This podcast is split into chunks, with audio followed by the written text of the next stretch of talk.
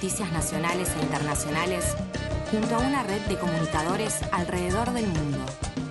Por nuestra casa que es Radio Futura, transmitiendo en el 90.5 del dial. SOS Señal de Radio. Los sábados de 9 a 13.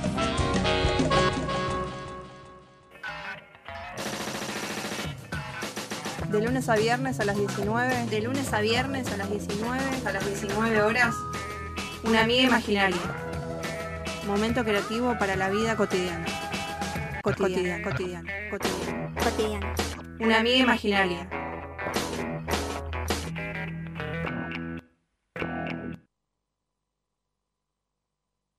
No somos individuos detrás de escritorios leyendo cables de noticias y reproduciéndolos, cortándolos u ocultándolos si nos perjudican.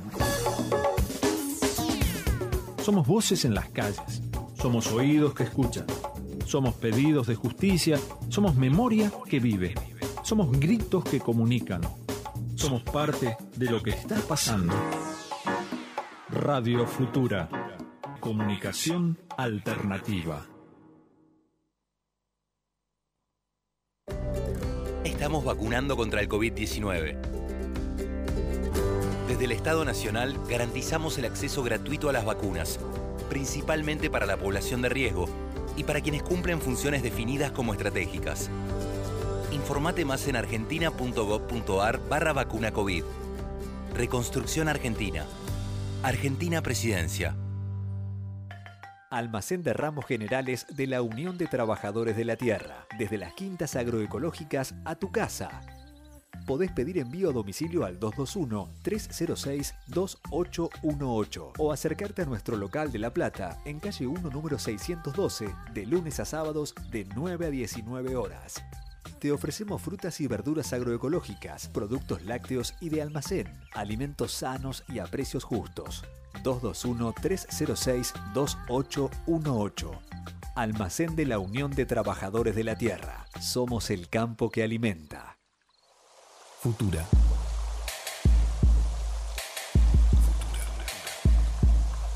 Los otros mundos están en este.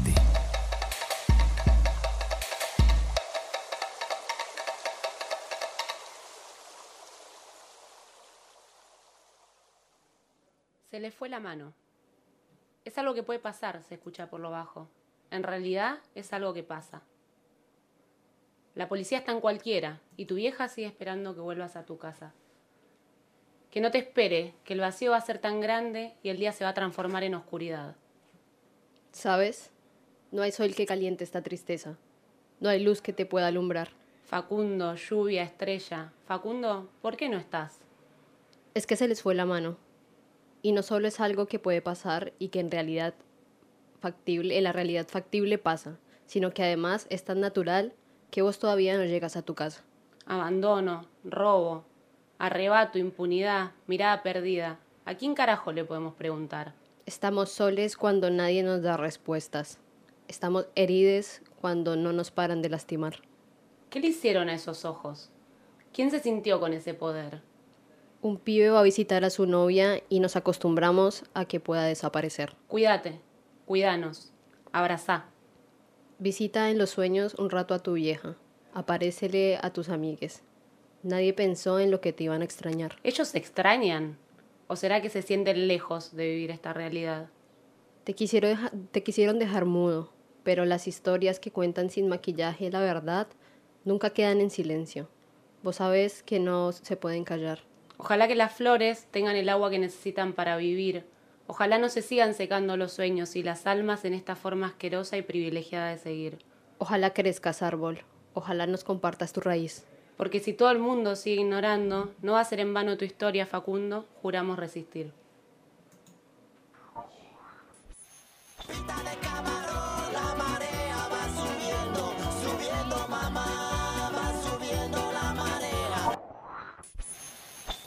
Llamémosle a nuestro anhelo la marea. Como la marea, nada la detiene. ¡Hey! Ya empieza la marea. El magazine que te resume la semana surfeando la ola de la comunicación popular. Quédate en Radio Futura hasta las 19.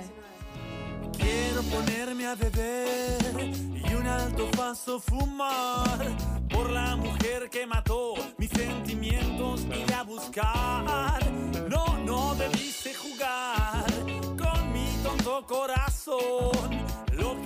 Buenas tardes, muy buenas tardes para todos. Bienvenidos a un nuevo programa de La Marea Radio, este magazine que resume un poco lo que sucede en la semana, que te va a acompañar hasta las 7 de la tarde al aire comunitario de Radio Futura, FM 90.5. Mi nombre es Maya Kubrick, un poco lo que pasaba leyendo al principio era algo que escribí porque hace un año, el 30 de abril del año pasado, desapareció Facundo Astudillo Castro. Lo último que se conoce de él es que estaba yendo a ver a su novia y que fue detenido por la policía bonaerense en ese sentido hay una foto de Facundo frente al patrullero de la policía bonaerense. Todo esto del mayor Buratovich, partido de Villarino. Facundo fue encontrado 107 días después en un cangrejal de Villarino, que dicho sea de paso, fue un lugar que supuestamente había sido rastrillado varias veces. Bueno, sabemos cómo funcionan estas cosas, sabemos cómo actúa la impunidad de, las fuerzas de seguridad en muchos casos. A un año de esto, como siempre de la marea, abonamos a la construcción de la memoria y no nos permitimos olvidar a Facundo ni seguir pidiendo justicia por él. También en relación con esto vamos a estar después haciendo una entrevista muy interesante que les recomiendo que se queden a escuchar. Vamos a estar hablando también de que se cumple un año más de la primera ronda de madres, digo, todo en, en, el sentido de discutir los derechos humanos y abonar a la memoria, que es lo que creemos y queremos hacer desde este programa. Pero como siempre tengo el agrado de no estar sola, porque si estuviese sola este programa sería muy distinto y seguramente muy aburrido. Y como siempre está él frente a mí para hacerme compañía en esta co-conducción del programa. ¿Cómo andas, Ale? Hola, Maya, muy bien. ¿Y tú cómo estás? Muy bien, la verdad estoy contenta como cada viernes. Llevo al estudio y cambia todo. Me alegra mucho. Ya si decimos que este programa se, rapa, se pasa rápido, no quiero hablar de abril. Para mí fue un parpadeo, estamos a 30. Mal, ya no, ya no hay abril, ¿no? Mañana arranca ¿Qué mayo. hiciste ayer? ¿Comiste ñoquis? Comí ñoquis ayer, como ¿Sí? buen 29, y aprovecho y ya arranco el programa haciendo una publicidad porque no puede ser de otra forma. Les cooperativistas somos un poco así. Con la compañera productora que de paso aprovecho y la saludo y ya le dedico toda esta hermosa presentación, Zule Capela, que siempre está haciendo todos los detalles de este programa. Bueno, con ella tenemos un, un gran emprendimiento donde hay más compañeros que laburamos vendiendo comida, entre ellos pastas y ñoquis, que la verdad que son muy ricos. Y ayer nos tomamos el atrevimiento de comprarnos algunas porciones de ñoquis para la noche, la mejor decisión de la semana. Te envidio total porque los he probado y son sentir el paraíso en la boca. Así que por favor búsquenlos como Pintola Pasta, búsquenles como Pintola, arroba Pasta LP o solamente Sí, y bajo LP, nos buscan en Instagram, nos hacen un pedido y de paso ya se sacan la duda a ver si es que estamos viriviriando mucho o si es verdad que son ricas las pastas. Además de Ale, además de Zuleika, hay un gran equipo conectado al otro lado de la pantalla porque como mencionamos de la marea desde un principio nos acomodamos a las medidas de cuidado porque creemos que así tiene que ser aparte. En ese sentido hay varios compañeros que están del otro lado y que nos van a venir a charlar de un montón de cosas. Primero la presento a ella, que es la primera que veo y que además de comentarme cómo anda, me va a traer alguna noticia. Agu Flores, ¿en qué andas? Buenas, ¿cómo andan? Saludo a toda la audiencia, a mis compañeros. Y nada, yo muy bien porque como ustedes, ayer eh, fue 29 de ñoquis, ñoquis me pintó, así que muy feliz. Eh, y bueno, para seguir con, con esto, que con la felicidad que les comentaba, traigo una noticia positiva, una buena noticia para el país y es que eh, ya hay 10 millones de vacunas en la Argentina. El presidente Alberto Fernández recibió este jueves en el aeropuerto de Ceiza el vuelo 1051 de Aerolíneas Argentinas que trajo un millón de dosis de Sinopharm desde Beijing. Con esta carga de vacunas, el país superó los 10 millones de vacunas para su campaña de contra el coronavirus. Así que nada, festejar claramente, eh, nada, que ya sean 10 millones de vacunas, parece re lejos cuando arrancamos con el primer vuelo, me acuerdo la emoción, creo que fue en diciembre, enero, y nada, ya estar con 10 millones de vacunas creo que es un gran avance. Sí, la verdad que es un notición AUS, es buenísimo también siempre que desde estos espacios compartamos cómo va avanzando la campaña de vacunación, que dicho sea de paso, hoy habló Alberto y dijo algunas cosas interesantes, como por ejemplo que con una dosis ya está vacunado más del 95% del personal de salud, es decir, casi todo eso me parece que también remarca un poco la gran campaña de vacunación que se está haciendo y que más del 70% de mayores de 70 años ya están vacunados, eso también es una gran noticia, realmente desde la marea nos pone muy contentes porque así es como se elabora políticamente una pandemia, así que seguiremos de cerca todo lo que anda sucediendo en el calendario de vacunación también. Quizás para continuar lo presento a él, que lo veo anotando, no sé qué anda anotando. Siempre nos trae el biribiri de la semana. Hoy creo que nos va a traer una noticia interesante para arrancar la marea. ¿Cómo anda, Franco? Buenas tardes, Mai, ¿cómo estás? Eh, sí, anotando un poquito algunas cosas. Eh, sí, la noticia de hoy, eh, hoy es 30, eh, se cumplen cinco meses de la desaparición de, de, Lichita. en ese marco, hoy comienzan los simposios de la búsqueda, ¿dónde está Lichita? ¿Dónde está Lichita? van a ser todos los 30, en este caso 30 de abril, 30 de mayo y 30 de junio. hoy a las 7 de la tarde arranca el, primero de estos tres encuentros, que va a tener a Domingo Laino, que es economista y político, defensor de los derechos humanos de Paraguay, a la compañera y colega eh, Estela Caloni, periodista y militante, Raúl García Linera, que es analista político y militante del MAS, eh, y Elia Espen, que es eh, madre de Plaza de Mayo, línea fundadora. Obviamente la van a poder ver en vivo desde Trinchera. Buenísimo. así que termina la marea y se puede emprender al, primer simposio donde está Lichita buscando eh, claramente el, paradero de ella y obviamente justicia por Lilian y María Carmen. Buenísimo el dato que trae Franco. Recordarle a la audiencia que hace algunas semanas las compañeras en el bloque de derechos humanos estuvieron charlando sobre la situación que atraviesa nuestro país hermano Paraguay. En ese sentido pueden ir a Spotify a escuchar el recorte porque para hacer ese espacio radial antes nos eh, tuvimos una charla por Zoom con Carmen Villalba, que es la madre de Licita, y la verdad que fue algo realmente zarpado, bastante fuerte y que es necesario también que podamos visibilizar y compartir. Así que recomendarle a la audiencia que vaya a escuchar eso. Seguiremos preguntándonos dónde está Lichita también, porque no pueden haber desaparecidas si hablamos de democracia y en ese sentido menos una niñez como lo es Lichita. Ahora sí, para seguir con esta ronda de presentación y de noticias, la presento a ella. ¿Cómo estás, Sol? Hola May, yo me voy a sumar al lobby de Pintó la Pasta porque también tuve el grato honor de probar esos ñoquis. La verdad que vayan, compren a Pintó la Pasta, hacen tremendos ñoquis, tremendos sorrentinos, la verdad que merecido 29. Eh, y como noticia, bueno, eh, quizás eh, no tan feliz porque hace 50 días que falta Tehuel de la Torre, eh, hoy salió un comunicado que fue firmado por más de 500 organizaciones eh, de todo el país, en el que básicamente exigen su aparición con vida eh, y, también plantean algunas discusiones que son necesarias seguir dándonos. si bien tenemos o logramos la conquista de la ley de identidad de géneros, de distintas políticas que van en pos de abordar eh, las problemáticas que atraviesan diariamente el colectivo travesti, trans, transgénero, no binario.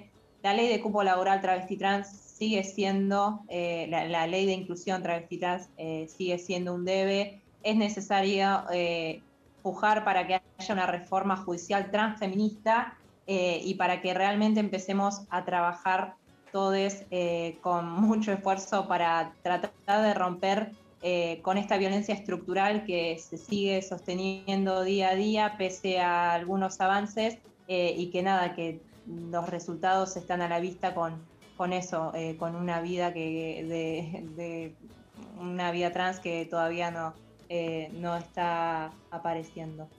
Sí, tal cual, y que como veníamos mencionando antes, tampoco se le da la relevancia que otros casos, y ahí ya empezamos a ahondar en esta situación que es, bueno, vamos a tener que discutir claramente, culturalmente, con qué ojos miramos las cosas, porque no puede ser que nos indignemos por algunas injusticias y por otras no. También compone esta mesa de la marea el señor Juan Martín Palermo. ¿Cómo estás, Juanma? ¿Tenés una noti para compartir? Siempre traemos notis. ¿Cómo andas, Mai? Muy ¿Cómo bien. anda- ¿Cómo anda Mai? ¿Cómo anda Ale ahí en el piso? Que le Bien, muchísimas gracias por preguntar. Un saludo también para, para todo el Zoom, toda la banda de la marea que está en el Zoom, para el, en el Zoom y para toda la gente que está del otro lado. Hoy tengo una noticia que tiene que ver con la política nacional, con la situación sanitaria. Es que el presidente de la Nación, Alberto Fernández, eh, anunció la extensión del, decreto que estaba vigente hasta el día de hoy. Eh, la extensión tiene que ver hasta el 21 de mayo, inclusive, y van a seguir con las mismas medidas sanitarias ah, que se habían adoptado hasta el día de hoy. eh, y se verá en el caso de que aumenten los casos si habrán nuevas restricciones o no. Pero vamos a estar profundizando esto un poco en la columna que vamos a hacer con Franco en un ratito nomás. Como siempre, los compañeros están hablando de política nacional y en un ratito muy breve van a estar profundizando en distintos temas que son muy importantes. Así que gracias, Juanma, por esa noticia. Por último, lo voy a presentar a él en lo que respecta al Zoom, porque después acá seguiremos en el piso. Lo voy a presentar. Me dijo, creo que no tengo noticia, o yo no sé si yo creo o él cree, pero igual quiero saludarlo. ¿Cómo le va, Matías Marchi? ¿Qué haces, querida? Creo no, estoy bien, seguro de que no tengo noticia en, la fecha. Eso sí, tengo una denuncia hacia la productora de este programa. Acá revisando la pauta, eh, veo que puso que, que en mi columna voy a decir alguna boludez o alguna ridiculez, no sé cómo puso. A lo cual yo tengo que decirle que le mandé un audio de, unos, de un minuto más o menos, explicando todo lo que iba a hacer en mi columna y me clavó el visto. Así que tengo esa denuncia nomás para la productora y les mando un saludo grande y espero este bello programa. Mati, lamento comentarte que por dos veces te están dejando en visto porque no te están escuchando en este momento. Ni la productora te está escuchando por la radio. No, ve, yo no puedo. Si Cosas después que viene y me dice, Mati, hiciste el informe para hoy, Mati, hiciste. Me pide cosas, pero cuando yo le, le hablo, me clava el visto. Así es la productora de este programa. Para quienes no lo saben, Mati Marchi, además de hacer un espacio en el aire, que hoy nos va a venir a deleitar con alguna locurita, voy a decir yo, lo voy a dejar muy entre comillas ahí, eh, también hace tareas de producción de este programa, entonces por eso quizás tiene esa relación tan amor-odio a veces con Zule Capela, pero yo sé que en el fondo se llevan muy bien y de hecho hacen una gran producción. Si quieres, yo ahí banco a mi compañero Mati y puedo reemplazar su noticia por una que tengo que contarles. Es la siguiente. Mujeres de, de pueblos originarios eh, llegan con la caminata Basta de Terricidio que partió del sur y el norte y se acerca a Cava. Eh, ellas son de diversas comunidades originarias del sur y el norte del país, marchan hacia Buenos Aires con una demanda en común que son los crímenes contra sus territorios y sus cuerpos cometidos en la actualidad y a lo largo de la historia que pues sean considerado que o sea para que sean considerados de lesa humanidad bajo la figura de terricidio. Esto es un concepto transversal y una síntesis de genocidio, ecocidio, feminicidio y epistemicidio. Como mujeres indígenas sienten que todo está directamente enlazado con sus cuerpos y bueno, esto es una demanda. Eh, el objetivo es llegar a Buenos Aires el 25 de mayo, recordando que en esa fecha se empezó a constituir como una fuerza de invasión en los territorios indígenas. La verdad, zarpada noticia, hemos abordado un poco en el bloque de derechos humanos, porque siempre también entendemos a los derechos humanos muy relacionados con el contexto y el ambiente en el que vivimos, el entorno. Eh, nada, me parece zarpado que compartas esta noticia acá, Ale, sobre todo porque la propuesta es muy interesante y va de la mano con que se puedan empezar a juzgar también a los terricidas, a quienes queman esas tierras o no, quienes hacen negocio después con eso. Bueno, eso tiene que ser juzgado, no puede quedar en la nada claramente, si no abonamos a que constantemente se destruya la pacha y se hagan negocios. Claramente desde la marea criticamos eso, por eso traemos esta noticia. Les recomiendo que se queden ahí, vamos a estar con ustedes hasta las 7 de la tarde, quedan un montón de cosas. Hay una entrevista, hay un montón de charlas más que interesantes. Ahora nos vamos a ir a escuchar Amor Loco.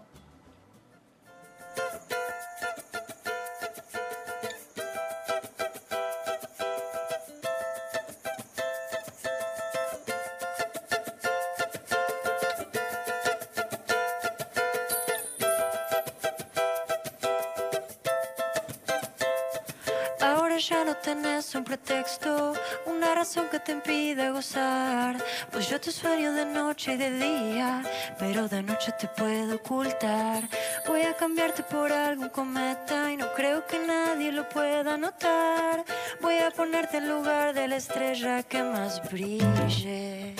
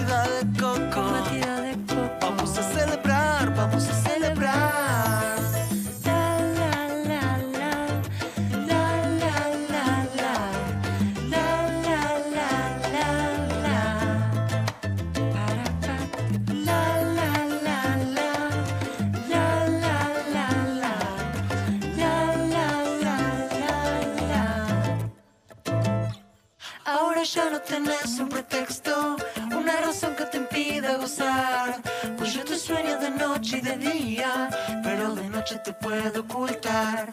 Voy a cambiarte por algún cometa, no creo que nadie lo pueda notar. Voy a ponerte al lugar de la estrella que más brille, porque este amor es loco.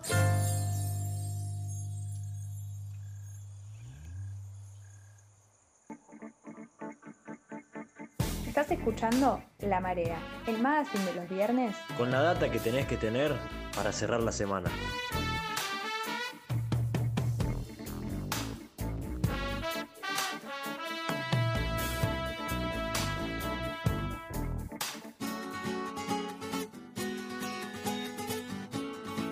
Acabamos de escuchar Amor Loco de Manuel Horviller.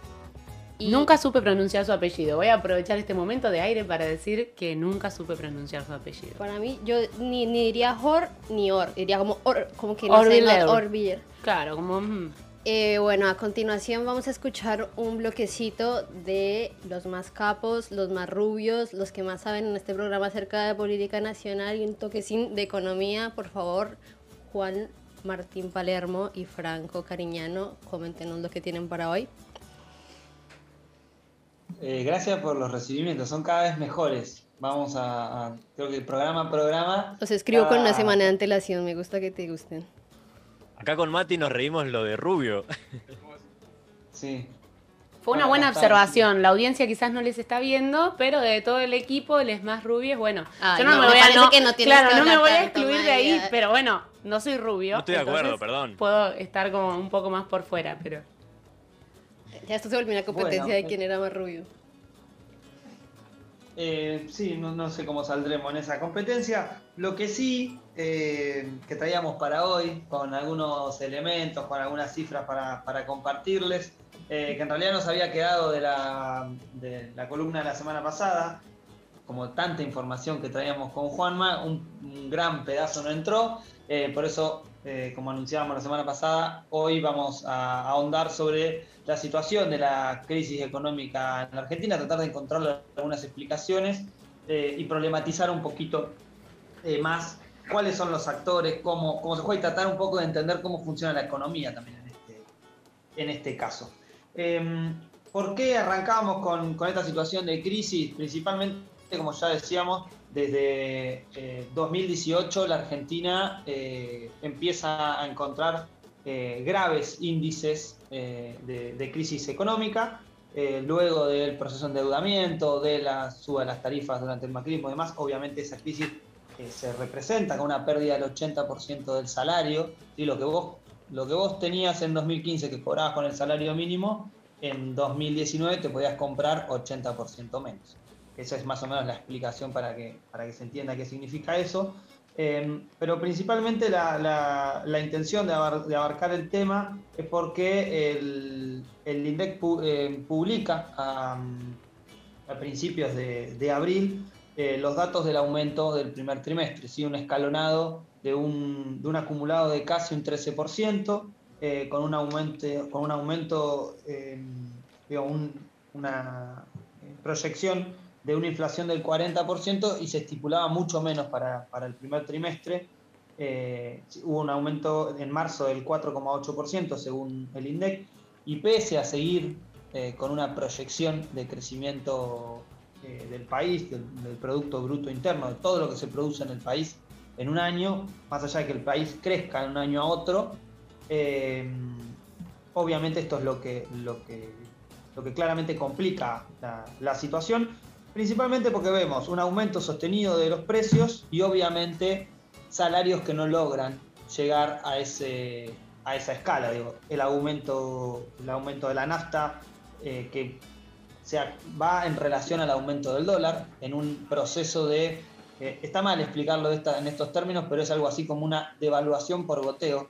Esto significa que lo que hace es el tipo de cambio va variando, o sea, el precio del dólar va subiendo, pero no en una semana a la otra sube 20 pesos o 4 pesos, que eso genera devaluación y, y, y- y procesos de inflación muy altos, porque claramente después, por más que nuestra economía no esté atada al dólar, después todo eso se traslada a los precios. Eh, entonces se, va realizando un proceso de eh, devaluación por, por, goteo. Ese es el término que, que, inventé yo, que no es un término económico, ni mucho menos, pero como para poder eh, explicarlo y y que, lo entendamos, digamos. Y eso obviamente genera un montón de, de, complejidades en un mercado muy complicado como, como el de la Argentina. no sé, por Juanma quería agregar también algunos elementos que estuvimos compartiendo en la semana.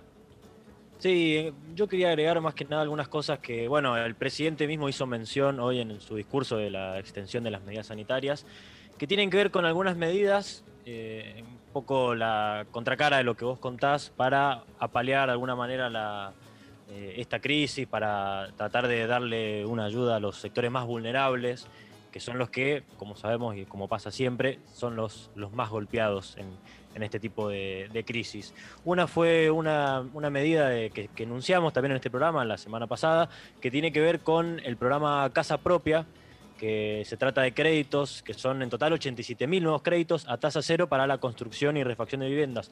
¿Por qué lo traigo de vuelta esto en el día de hoy? Bueno, porque el plazo para las inscripciones vence el próximo viernes 7, es decir, en una semana si hay alguien que está escuchando que necesita acceder a este crédito, sepa que hasta el viernes 7 de mayo tiene tiempo de eh, anotarse para recibir este crédito para la construcción y refacción de su vivienda.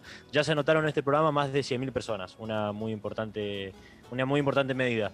Otras de las medidas económicas que, anunció Alberto Fernández hoy, pero que se han venido anunciando a lo largo de los días, es el programa Potenciar Trabajo, por ejemplo, que está destinado para trabajadores informales y para desocupados, que tiene como objetivo eh, contribuir, a mejorar el empleo y generar nuevas propuestas que tienen que ver con el desarrollo de diferentes proyectos.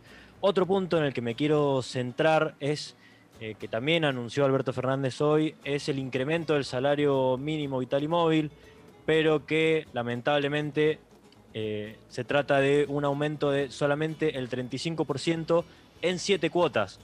¿Qué quiere decir esto? Que recién el aumento máximo llegará en marzo del 2022 y será de nada más que 29.160 pesos. Esto sabemos que es muy poco, la, crisis económica, eh, un, sueldo de, de casi 30.000 pesos recién para marzo es muy poco y verdaderamente no alcanza. Tiene la posibilidad de revisar estos porcentajes eh, en septiembre de este año, si la, si la inflación sigue en aumento, que es lo que va a pasar, veremos si ahí se toman nuevas medidas o si hay margen para mejorar este salario mínimo vital y móvil. Otro programa que quiero hacer mención es el programa Producir, que tiene que ver con eh, proyectos en los que participan mujeres y disidencias que hayan atravesado situaciones de, violencia de género, apoyos a sectores de la cultura y del turismo, pago de becas Progresar que se, que se han incrementado este, en este último tiempo. Esto, esto significa la, el beneficio a más de un millón de, nuevos jóvenes eh, y es, muy importante la ampliación de la, asignación universal por hijo también, eh, un nuevo bono a jubilados, bueno, algunas de las, de las medidas que se han, eh, que se han tenido en cuenta para tratar de que no golpee tanto esta crisis económica que, ha golpeado a todos los países del mundo, como, como, como se ha visto. En cuanto a la situación macroeconómica, eh, hay una entrevista muy, muy interesante a, Alfredo Sayar que hace, que hace mención a estos, eh, a estos casos y bueno, tiene que ver con que a pesar de, todos estos datos que hemos brindado, que, brindaba muy bien Franco, y, también para, para tomar dimensión de lo que fue eh, los últimos dos años, principalmente del macrismo, ¿no? de, la caída económica, bueno, la economía, a pesar de, la pandemia y a pesar de todos los datos que, traía Franco, está creciendo en comparación del 2018 y del 2019. Se estima, como, como bien decía Franco recién, que la economía pueda crecer hasta un 9% este año. Bueno, esto tiene que ver con, el, trabajo productivo que, se ha desarrollado, este, el incremento de la producción, bueno, algunas medidas que hemos, que hemos mencionado acá, acá en La Marea. Alfredo Salat, en esta nota, algo que me, parece importante traer, es que eh, afirma que el problema de la Argentina es sociolaboral. ¿Qué quiere decir esto? Que el eje central de los problemas económicos hoy en el país tienen que ver con la pobreza, que se conoció hace un par de semanas, la, la tremenda cifra del 42% de la población argentina por debajo de la línea de la pobreza, la indigencia, los, eh, la jubilación mínima, eh, los altos niveles de subempleo, la fragilidad del, mercado laboral, todo el, empleo informal, bueno, que por supuesto se ven totalmente comidos por, la inflación, que, bueno, veremos cómo, para, para en, qué nivel se, se puntea este año, pero que sabemos que, que va a ser alta. No sé si Franco, vos eh, querías mencionar algo más con respecto a esto. Sí, yo quisiera agregar algo cortito antes de darle la palabra a Fran. Me parece más que interesante que traigan esto a la mesa de la marea, porque claramente es algo que nos toca a todos como ciudadanos y que también son discusiones en las que un poco tenemos que formarnos, porque eso es lo que pasa a veces cuando hablamos de economía, que quizás no nos pasa en ningún momento por el costado, pero sí ciertas cosas de cómo funcionan, a veces no las tomamos o no tenemos las herramientas para quizás entenderla, entonces me parece muy piola que vengan a este espacio de, radio quizás a compartir algunos algunos datos. También sumar que le recomiendo a la audiencia, además de esa entrevista a Alfredo Zayat, que lea algunas de las últimas notas que publicó Alfredo Zayat en página 12. Hoy estuve leyendo la de la bendición de los dólares y la maldición de los precios. Nada, me pareció que es una nota muy interesante. Invito a la audiencia a que la lea porque eso capaz que da un panorama un poco más amplio de algunas cosas. Y en ese sentido traer una caracterización que hace Alfredo Zayat sobre la economía argentina y es que la menciona como una economía bimonetaria, endeudada, de ingresos medios y con una elevada estructura, o sea, inflación, inflación que es estructural. Desde ese lugar me parece que empiezan también todas estas discusiones que, traen nuestros compañeros, porque sabemos también que cuando hablamos de suba de los precios, bueno, hablamos de que hacen falta un montón de políticas de regulación en un montón de casos, pero también hablamos de un gran negociado que es el que tiene el poder real y el que controla también cuánto salen las cosas en nuestro país desde esto, desde la nafta o por el precio del petróleo o desde las carnes o desde los cereales o desde productos que son los que cimientan la economía y que claramente no da lo mismo los precios que le ponen o las jugarretas que después terminan haciendo siempre, que es lo que charlábamos el otro día con Franco, que es, bueno, acopiar todo, guardarse los productos que no haya para después venderlos más caros, es algo a lo que nos acostumbran, no está bien y tenemos que repensar de qué forma funciona, porque claramente nos inmerse en una crisis muy grande. Ay, como Nati, yo eh, hablando de las becas Progresar, vi por ahí que hoy es el último día para anotarse, así que nada, eh, las personas que estén interesados en hacerlo, que corran a hacerlo porque ya hoy se cierran. Además de, bueno, además de estos aportes importantes que vamos tirando de, información, son parte de los distintos instrumentos que, se vierten. Obviamente hay un montón que nos parecen insuficientes. Eh, digo, lo del anuncio de hoy eh, realmente, digo, como análisis, es muy pobre en términos no solamente, digo, de una discusión que es central, porque eh, acá lo que hay que discutir es cuál es el modelo de desarrollo que va a tener la Argentina. para hacerlo en términos concretos, ¿qué llamamos cuando hablamos de modelo de desarrollo? Eh, ¿Con qué se van a conseguir los dólares para ejecutar política en el territorio? Si somos un país agroexportador y esos dólares van a venir a través de eh, la venta de las materias primas, eso eh, hace poner un ojo obviamente en el esquema de retenciones o en el esquema de control de precios. Esa es otra de las medidas del gobierno, quiero nombrarla y especificarla y hablar un poco de una interna que se genera ahí, que habla concretamente cómo juegan estos actores que decía Maya, eh, que lo nombramos como los actores de poder. Em, cuando el gobierno sale a plantear el control de precios, sale a plantearlo principalmente, principalmente hay mm, un eh, control de la exportación de carne, ¿sí? Ahora los exportadores tienen que hacer una declaración jurada, una declaración eh, jurada de, lo que están exportando. Esto es principalmente porque hay algunos datos que se han vertido de la Cámara de Industria y Comercio de Carne de la República Argentina que en febrero de este año se vendieron 45.000 toneladas de carne. Eh, esto es, eh, es el mejor febrero en, décadas en la Argentina. Eh, es un 30% más que en febrero del año pasado, para que demos, para que demos una, dimensión del crecimiento. Pero acá hay dos cuestiones muy importantes a destacar. Uno, que desde del macrismo 2018 en adelante hubo empresas fantasmas que lo que se encargan hoy son frigoríficos, y que eh, faenan carne, eh, funcionan como frigorífico, pero en realidad no tienen, no tienen carne, ¿sí? esto lo hacen en esquema de terceros, o sea, con tareas tercerizadas, eh, sin instalación y lo que hacen es exportan a un menor valor, por ejemplo, ¿sí? esto se llama subfacturación, se llama esto, exportan a un valor menor para traer los dólares en negro o fugarlos directamente. Y entonces, obviamente, si vos declarás menos de lo que estás haciendo, eh, lo que haces es pagas menos impuestos. Em, y después, por otro lado, son todos estos esquemas de fuga muy propios del sistema financiero eh, y todas entidades que fueron eh, avaladas por el macrismo.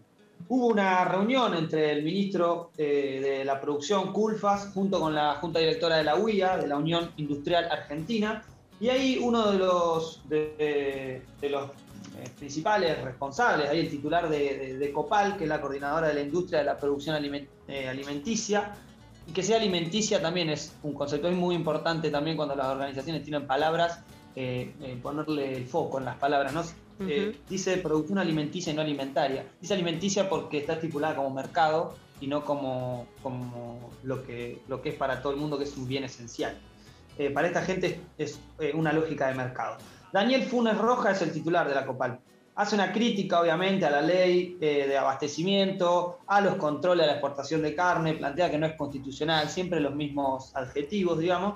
Eh, Daniel Funes Rojas es, el quinto mandato que está a cargo de la COPAL, es uno de los que se candidatea para, para, para presidir la UIA, y este también es la otra interna. Hay elecciones en la UIA, hay distintos modelos que quieren eh, representar el empresariado nacional. Miguel Acevedo eh, es hoy el, presidente, eh, que es de, mm, de, la aceitera general de ESA, una de las aceiteras más grandes de la Argentina. Eh, Funes de Roja es abogado, no es un tipo de la producción, sí, pero representa claramente capitales. y después el otro es Miguel Rodríguez, el otro candidato que es de Sinteplas, la pinturería, una pyme que se transformó en un, en un gigante. Y ahí los dos actores de peso fundamentales para tener en cuenta es Techin, Ledesma y Fiat, ¿sí? Eh, Roca, Blaquier eh, y Ratazzi, que son los tres empresarios que digamos son los pesos pesados de la UIA, lo que tienen la lapicera, lo que van a elegir los candidatos. Eh, y, acá está el punto. El control de precios se da discutiendo en una mesa con estos sectores. entonces, cuando hablamos de poder, cuando hablamos de precio, cuando hablamos de inflación, tenemos que tener en cuenta no los conocimientos económicos exclusivamente, por eso está muy bien que vayamos a leer la nota de, de Sayat que recomendaba de Maya, que leamos distintos eh, diarios y, portales económicos, eh, y que obviamente lo otro lo sufrimos en carne propia cuando vamos y cargamos nafta, cuando vamos y compramos en el supermercado. Esa economía a, ninguno de los que caminan en la vereda o en la calle le, van a, decir cómo es porque es la, es la economía del bolsillo, eh, pero sí saber y, conocer cómo funcionan algunos de estos actores.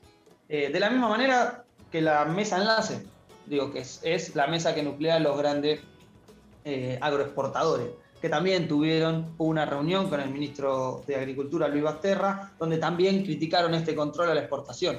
O sea, no quieren que haya control a la exportación, pero es una herramienta de fuga de dólares. Es irrisorio el modelo de desarrollo que proponen. No es posible un modelo de desarrollo para un país que está en estas situaciones, como bien sintetizaba Juanma recién, cuando tenemos tantos argentinos y argentinas caídos de la mesa que los tenemos que levantar, la única forma de levantarlo es redistribuir esa riqueza. Y además que en muchos casos esa riqueza es no solo mala vida, sino manchada con sangre de argentino, desapariciones y demás, como eh, lamentablemente lo indica eh, nuestra historia. Y además que si mejoran los precios internacionales de las materias primas en sus ventas, ahí está la discusión. ¿Quién se lleva los dólares de la recuperación económica de la Argentina? si se lo llevan los grandes exportadores o eso va a tener una gran redistribución. Eso es discutir un modelo de desarrollo. Sí, bueno, a seguir de, cerca toda esta, toda esta situación porque, bueno, sabemos que tiene eh, fuerte impacto en, principalmente en lo que consumimos día a día, como es la nafta, los alimentos y etcétera. Cambiando de tema, me gustaría eh, hacer mención, algo que, una, una novedad que hubo esta semana que tiene que ver con la, vacuna AstraZeneca, que el gobierno había negociado meses atrás, que había prometido para el mes de marzo 22 millones de vacunas. Obviamente esta situación no, ocurrió. La novedad es que eh, la empresa farmacéutica Oxford AstraZeneca eh, emitió un comunicado explicando o de alguna manera justificándose de por qué no había entregado eh, tal cantidad de, vacunas. Bueno, lo que hacían mención es que tienen un retraso en, las entregas de las vacunas acordadas en todos los países de América Latina y prometieron, esto a tomarlo con pinzas nuevamente, que iban a llegar para el primer semestre de 2021, es decir, en uno o dos meses estarían llegando esa cantidad que eh, verdaderamente eh, es muy difícil. ¿Por qué pasó esto según AstraZeneca? Bueno, rendimientos del proceso que fueron inferiores a lo anticipado por, por los lotes iniciales de vacuna, eh, acceso limitado a, diferentes insumos críticos que, en un primer momento supuestamente contaban, eh, tiempos más largos eh, requeridos para eh, cumplir con las, con las calificaciones y con el control de calidad de estas vacunas. Bueno, eh, fueron algunas de las, de las cosas que, eh, que ocasionaron, según AstraZeneca, resultados diferentes a los estimados inicialmente en tanto a volúmenes como en tiempos de fabricación. Por su parte, el que habló de- de- de- del lado del, gobierno, no sé, Mai, si, si me levantaste la mano, no sé si vi bien, si querés decir algo. Sí, agregar algo cortito antes de que siga Juanma. Me parece también que está bueno en, en este caso, ya lo hemos charlado cuando hemos hablado de las vacunas y de la campaña de vacunación y también cómo la tratan los diferentes medios de comunicación.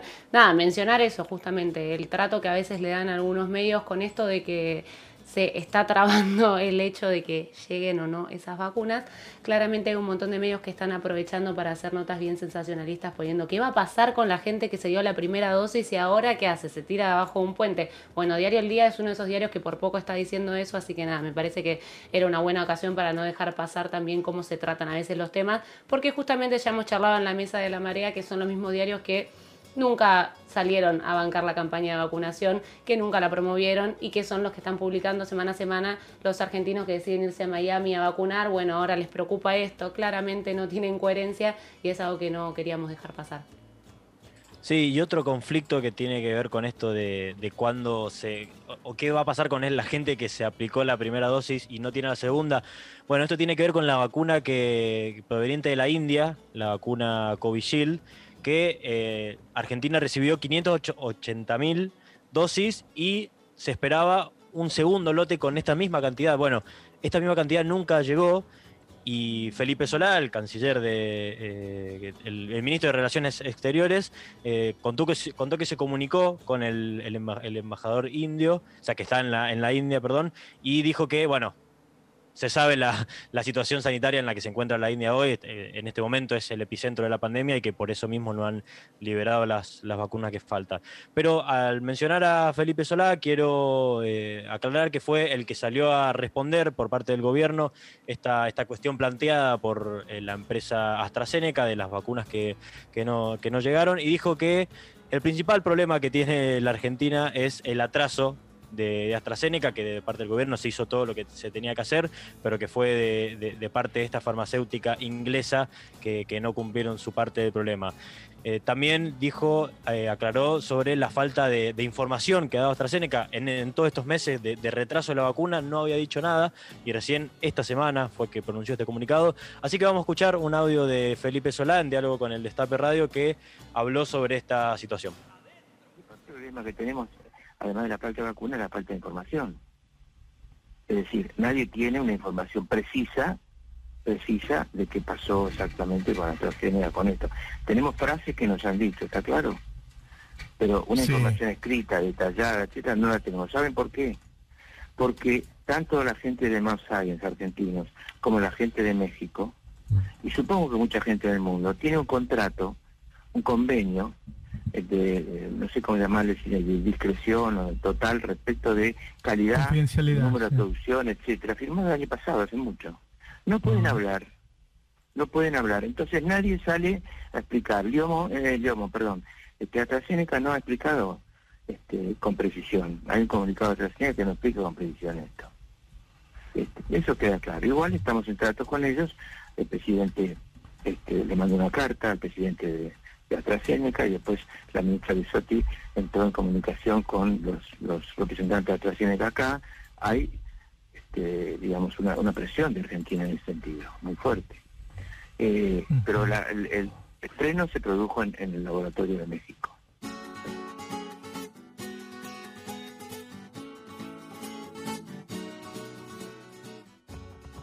Ahí escuchamos a Felipe Solá, el canciller de la, Argentina, hablando sobre la situación de las vacunas y los, los contratos, que como bien decía Juanma, es una, eh, cuestión internacional, sobre todo. Yo sí quería recordar que los expertos en vacunas, que dejaban vencer vacunas en la, en la aduana, eh, apostaban a estas vacunas y apostaban a estas empresas. Y decían que el lote vacunatorio que hay, principalmente con la China, con la Sinopharm y, con la Sputnik B, eran veneno, eran basura, eran distintas situaciones, pero es con lo que hoy se, se vacunó todo el sistema de, de salud. Quería agregar eso eh, que me parece un dato eh, fundamental. Y además, eh, sí dar una, una, noticia muy importante, que es también se conoció esta semana que se va a garantizar un lote de, vacunas, no recuerdo exactamente si las cifras son 70.000, para los trabajadores de la economía popular, principalmente quienes atienden en tareas esenciales en los comedores. que bueno, ahí justo Juanma nombraba el potencial trabajo como un instrumento es un instrumento de la, eh, hoy de la, de la, economía popular, donde son trabajadores y trabajadoras esenciales eh, que hacen distintos trabajos, promotores de salud, de género, de niñez, eh, el abastecimiento en todos los comedores populares, merenderos en la Argentina. Digamos, un, un sector más que se puso al hombro la, la, pandemia y sobre todo la parte más tapada de la pandemia, que es la pobreza extrema y el hambre, que es lo que se ha multiplicado claramente en la Argentina producto de la, de las políticas de, de Macri. Eh, y en esta misma línea, también otra noticia de esta semana, ayer se, se, hizo el acto de presentación del sindicato de la UTEP, de la Unión de los Trabajadores de la Economía Popular. Esto es, eh, digamos, un espacio muy importante, principalmente por la experiencia sindical que tiene la Argentina, pero además porque va a organizar y a nuclear a los trabajadores de la economía popular, que si no, si no estoy mal con los números son cerca de 5 millones de personas, eh, digo, es el sindicato más grande de la Argentina, eh, planteado como tal, y obviamente es el sindicato que va a tener que llevar adelante junto con la CGT, obviamente está dentro, integra dentro de la CGT, de, junto con otras centrales de trabajadores, la pelea por la recuperación salarial en la Argentina que claramente está retrasada. Hay anuncio de paro de docente universitario para la semana que viene. Digo, esta es la situación en la que estamos eh, en Argentina, donde claramente las paritarias que cerraron al 30 o al 35 ya están eh, por debajo, eh, y eso también fue una promesa de campaña. Entonces, cuando hablamos de, discutir el modelo de desarrollo y demás, discutimos que los dólares tienen que estar primero en el bolsillo de los trabajadores y las trabajadoras para subsistir ante esta, ante esta situación de crisis y salir de la pandemia y donde no se la lleven siempre los mismos personajes. Para cerrar, me, gustaría hacer mención únicamente porque eh, se nos termina el tiempo, es que eh, en esto de, de, querer conseguir vacunas para... ahí, ahí cierro, Zule, ahí te prometo que es un, comentario nada más. Eh, en esto de, buscar nuevas vacunas, bueno, la principal apuesta en este momento del presidente Alberto Fernández es lograr que el presidente de los Estados Unidos, Joe Biden, eh, dé una muestra de una interlocución privilegiada para Argentina por, bueno, eh, por la banca que, que, que, siente Alberto Fernández que, que, le ha dado el presidente de los Estados Unidos. ¿Por qué? Porque Estados Unidos tiene 60 millones de vacunas AstraZeneca sin utilizar. Así es, en el medio de esta crisis mundial donde se muere gente todos los días, Estados Unidos tiene millones de vacunas que las tiene guardadas, especulando para, para ver cuándo las, las va a entregar y, un poco la, apuesta de, Alberto Fernández es que una parte de estas dosis sean enviadas para nuestro país. Sí, Estados Unidos igual que viene liderando los récords de COVID desde que arrancó la pandemia, que es el país que es o el primero o el segundo que más casos y más muertes tiene por COVID y eso, tiene vacunas guardadas realmente indignante. Bueno, muy valiosa la información que nos traen los chicos, muchísimas gracias. A continuación vamos a escuchar un grupo eh, que me parece increíble, se llama Que te calles, es un grupo feminista integrado por cuatro mujeres y nada, lo que busca es reivindicar la presencia de música en los escenarios, pues el papel de la mujer y también innovan porque son una mezcla de funk, de punk, de hip hop, de soul, de rumba, mezclan lo folclórico con, bueno, otro tipo de música, así que nada, esta canción se llama El Amor, así que disfrútenla.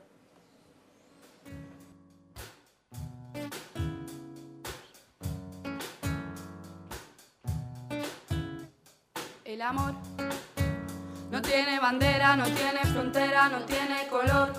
Oh, el amor no entiende de idioma, no importa que os gusta, no tiene sabor.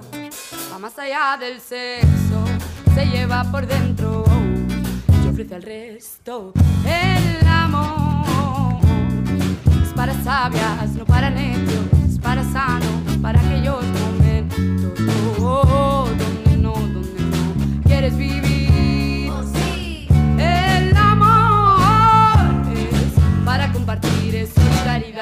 platito más barato,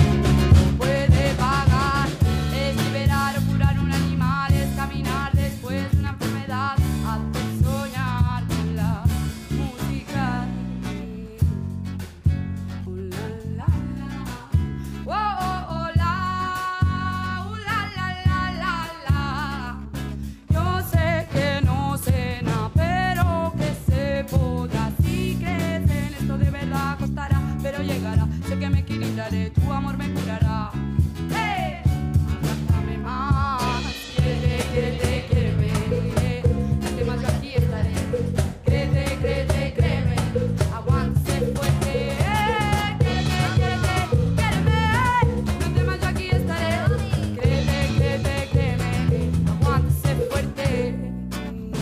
Fuerte que el silencio enturbia, sudor de frente y la mano sucia. Defiendo a la mía con dientes y uñas. Olor a bosque después de lluvia. Retumba por dentro y hace vibrar el techo. Viaja a través del tiempo. Lo que nos late bajo el pecho. Que un aire nuevo se lleve lejos dolor y miedo. Y como brujas bailarle al fuego. Quiérete, quiérete, quiéreme.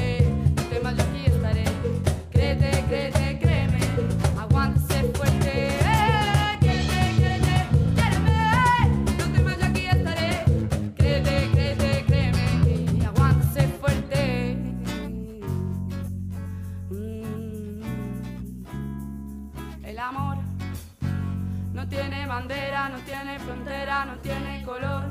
Oh, el amor no entiende de idioma, no importa que gusta, no tiene sabor. Cada agresión tendré una respuesta, yo lo hago por ella. No sé si es la Unas velas a todos mis santos pa' que se te cubren los males. Un, dos, tres, sí. Quiérete, quiérete, quiéreme.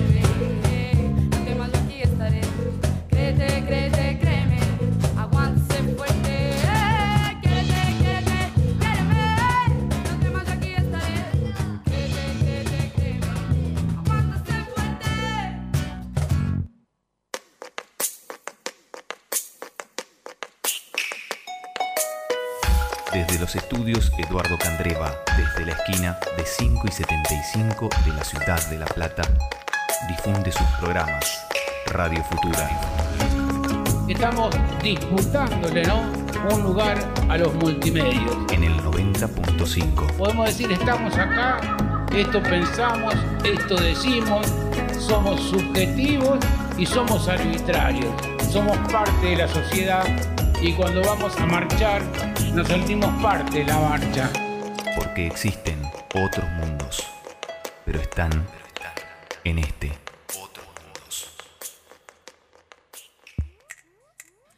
La tienda de Radio Futura. La tienda de Radio Futura. Nuestras ilustraciones en cuadernos, bolsos y pósters para que te acompañen a todos lados. Con la compra aportás al crecimiento de este proyecto de comunicación popular.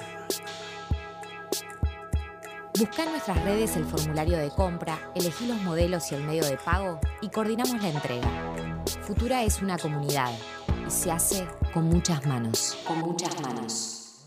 Cooperativa de Trabajo Roots. Desde hace seis años, prepara con mucho amor pizzas y empanadas horneadas y para hornear, variedades especiales, vegetarianas, veganas y la opción de masa de harina integral. También cerveza artesanal de elaboración propia. Cooperativa Roots, de martes a domingo, de 18 a 23 horas. Comunicate al 423-5656 o por redes sociales. Te llevamos tu pedido a domicilio o lo retirás en nuestro espacio de Diagonal 73, esquina 10 y 57. Todos los medios de pago. Roots, trabajo cooperativo y autogestionado.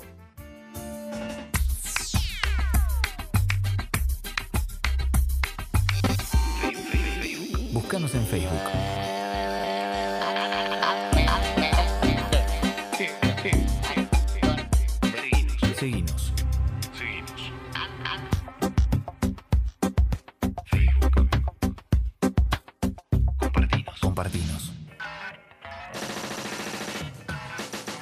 Lunes a viernes a las 19. De lunes a viernes a las 19. A las 19 horas.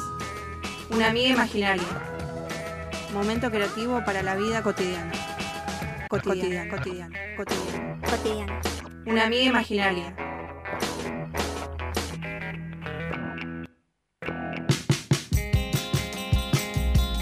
¿Todavía no sos parte de la red futura? Es un espacio compartido por las personas que están cerca y creen en este proyecto de comunicación popular. Creen en este proyecto de comunicación popular.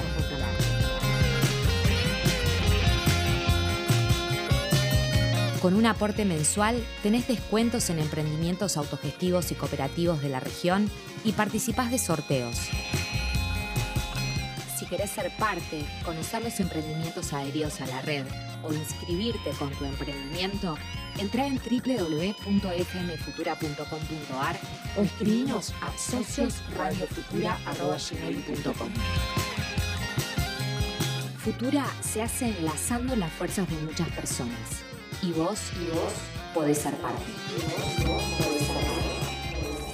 Podés ser parte. Podés ser parte. Almacén de ramos generales de la Unión de Trabajadores de la Tierra, desde las quintas agroecológicas a tu casa. Podés pedir envío a domicilio al 221-306-2818 o acercarte a nuestro local de La Plata en calle 1 número 612 de lunes a sábados de 9 a 19 horas. Te ofrecemos frutas y verduras agroecológicas, productos lácteos y de almacén, alimentos sanos y a precios justos. 221-306-2818. Almacén de la Unión de Trabajadores de la Tierra. Somos el campo que alimenta. Estamos en Instagram. Estamos en Instagram. Haciendo historias. Haciendo historias. Buscanos y seguinos. Estamos en Instagram. Haciendo historias. Buscanos y seguinos.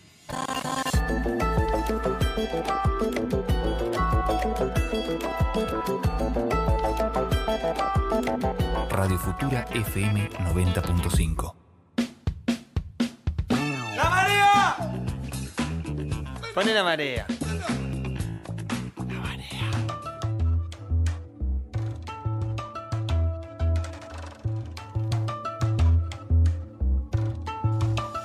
Seguimos al aire comunitario de Radio Futura, FM 90.5. Esto es La Marea, como pasábamos escuchando en la voz de Franco Cariñano, que también pasó hablando hace un momento nomás sobre política nacional. Vamos a estar con ustedes hasta las 7 de la tarde. Recordarles que nos pueden buscar en las redes sociales, en Instagram como arroba La Marea Radio y en Facebook como La Marea Radio. Ahora sí, vamos a estar charlando de un tema que también es muy interesante en el marco de este programa en el que ya estuvimos hablando y abordando un poco sobre un año de la desaparición forzada de Facundo Castro. También nos parecía importante estar haciendo memoria porque se cumple un año más de la primera ronda de Madres Plaza de Mayo y para eso están Agus Flores y Sol Castillo que van a contarnos un poco la historización.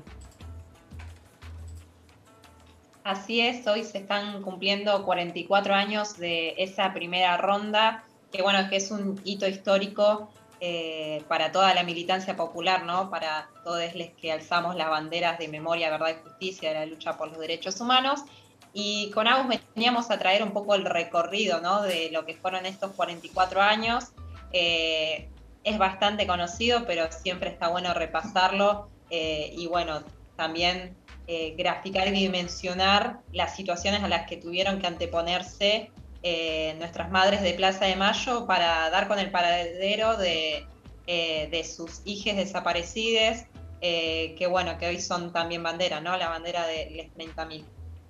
Para, bueno, cuando se, se instala, en, realidad antes de que se, se instalara el golpe psico-eclesiástico militar en Argentina el 24 de marzo de 1976, eh, previo a ello ya eh, venían funcionando distintas fuerzas parapoliciales, recordemos la función que cumplía la AAA, eh, que bueno, que venía desplegando toda una serie de, persecución y hostigamiento hacia la militancia popular, la militancia, revolucionaria.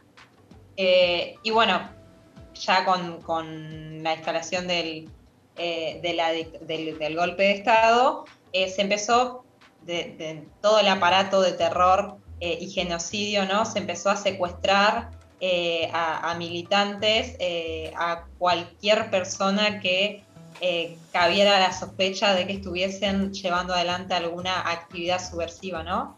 Eh, y en ese sentido, bueno, empezaron a desaparecer eh, eh, personas eh, y hijes, ¿no?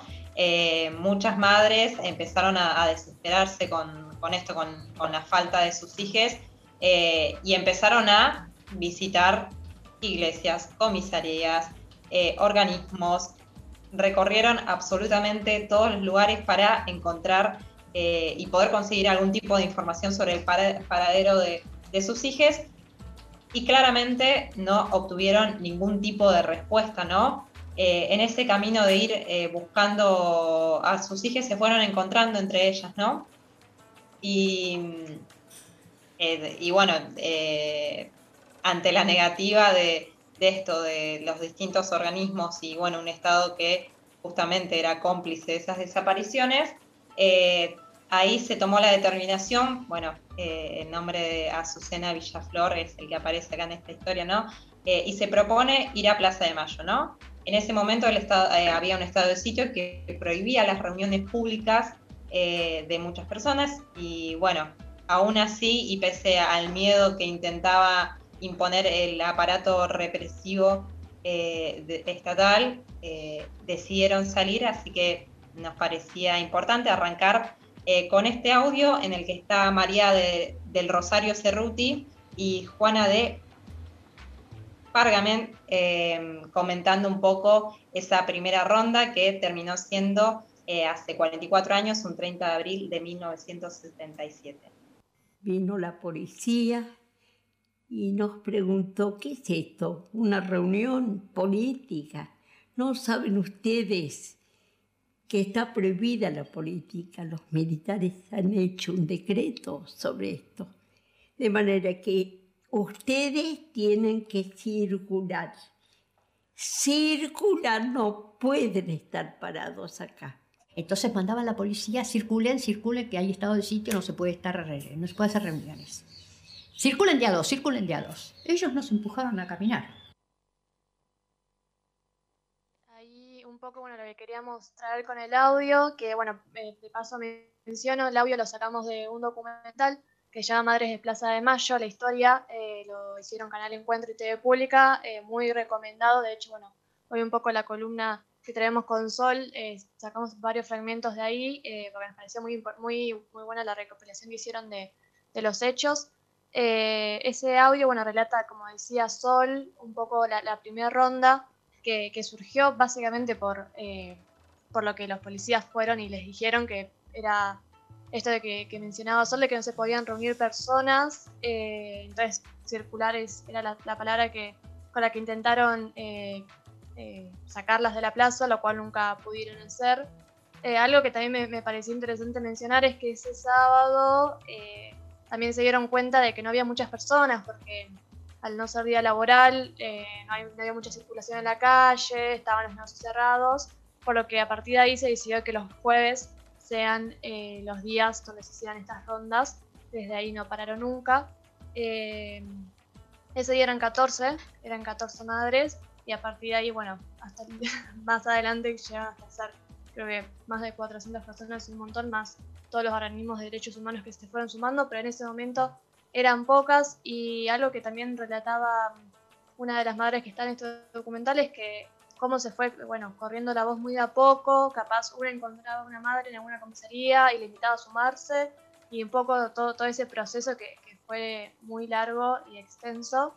Eh, y bueno, ahí como mencionaba Sol también el, el rol ¿no? de, de Azucena Villaflor, quien había tenido un historial eh, militante, su familia peronista, ella había participado en instancias sindicales, eh, luego de tener a sus hijos eh, se apartó un poco de eso, pero claramente a la hora de, de organizarse y organizar a las madres eh, fue una de las figuras que, que más marcó, eh, de hecho eso que decía Sol eh, fue la que planteó, che, dejemos de, de perder tiempo en trámites y burocracias que la verdad que no están sirviendo, vayamos a la plaza, o sea, no puede seguir siendo esto así. Así que bueno, eso fue ¿no? el primer hecho que, que marcó historia. Después, eh, bueno, ¿te querés mandar sol? No, eh, No, ahí quería... traer, bueno, traer al recuerdo, eh, digo, eh, bueno, la, la historia de Azucena, que ahí relataba su pasado, que bueno, fue una de las que, de, de las cabezas de, de lo que fue, de las fundadoras de, de Plaza, de Madres de Plaza de Mayo, y eso le, le valió también la, ¿no? su, su muerte básicamente, porque eh, empezó a hacer ruido, ¿no? Eh, y en medio de, un, de una época en el que esto, eh, eh, los militares ejercían la política del terror, el genocidio, intentaron de mil formas, en el documental lo, lo relatan con otras situaciones, pero tratar de amedr- amedrentarlas y que desistieran con la lucha, ¿no? Eh, y incluso, bueno, lo que fue el, secuestro y la posterior muerte de Azucena junto con, eh, con otras mujeres eh, que, bueno, que murieron en el, en el marco de los vuelos de la muerte, bueno, un poco esto dimensiona el terror. Eh, Azucena eh, intentaron de- desde, desde la cúpula militar tratar de romper esa organización pensando que había detrás alguna organización media subversiva motorizándolas. La realidad es que eh, lo que eran eran madres que buscaban a sus hijas. Eh, y para tratar de, esto, de, romper con esa organización, mm, siempre es bueno traer eh, el nombre de, de estos genocidas, el de Alfredo Astiz, que fue quien se infiltró, ¿no? Y que trató de hacer, eh, que por un tiempo estuvo haciendo el papel de un tipo preocupado y solidarizado con, con las causas de las madres, eh, y finalmente fue quien eh, las entregó, ¿no? Sí, de hecho, ahí para agregar un dato, este tipo que se, bueno, se había acercado como, si no me, si no me equivoco, como hermano de un desaparecido, era, cuando se dio cuenta quién era Azucena, ¿no? El potencial y el rol que ocupaba dentro de la organización, se acercó mucho a ella y muchos llegaron a pensar de que era familiar de ella, eh, dije. Eh, y bueno, luego sucedió lo que sucedió. eh, nada, capaz ahí mencionar eh, bueno, los, otros nombres también de, de las madres desaparecidas, María Eugenia Ponce de Bianco y Esther Palestino de Cariaga, fueron las que las madres que desaparecieron, que fueron secuestradas en ese punto de encuentro que había sido una iglesia, en el que se estaba organizando mm, publicar en el diario La Nación los nombres de, todos los desaparecidos, todas las desaparecidas, que de hecho fue, se concretó al fin y al cabo, eh, que es bastante importante mencionar que fue la primera vez que, eso salió en un diario, que se publicó en un medio. Y nada, Azucena es eh, secuestrada cuando va a comprar ese ejemplar, justamente. Eh, de hecho, bueno, la había comprado, el, diario que compró tenía una mancha y cuando volvió a salir a comprar uno nuevo fue ahí cuando la, secuestraron. Em, nada, eso también creo como un, hito y una parte muy importante de Madres y que hasta el día de hoy se sigue reivindicando claramente su nombre. Después, también para, para seguir avanzando, eh, bueno, volviendo un poco más atrás de- del secuestro de Azucena, capaz nos parecía importante mencionar también cómo fue el hecho de, eh, del pañuelo, ¿no? De, ese icono de, de identidad eh, que caracteriza tanto a las madres de, Plaza de Mayo eh, y que justamente surgió eh, cuando se estaba buscando otras formas de visibilizar toda la, la, marcha. Siempre, bueno, en Luján se hace la peregrin- peregrin- peregrinación de la Virgen y era una de las pocas manifestaciones públicas que en ese momento se, se permitió. Entonces lo que plantearon las madres es participar eh, en ella. Y bueno, vamos a, escuchar un audio en el que mencionan cómo surgió esta idea del pañuelo.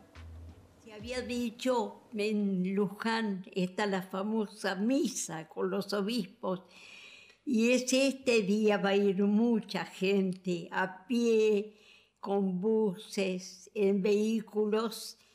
¿Por qué no vamos las madres y nos presentamos en alguna forma? Porque van a estar todos los, los sacerdotes, obispos, dictando ese, eh, presentes en esa misa.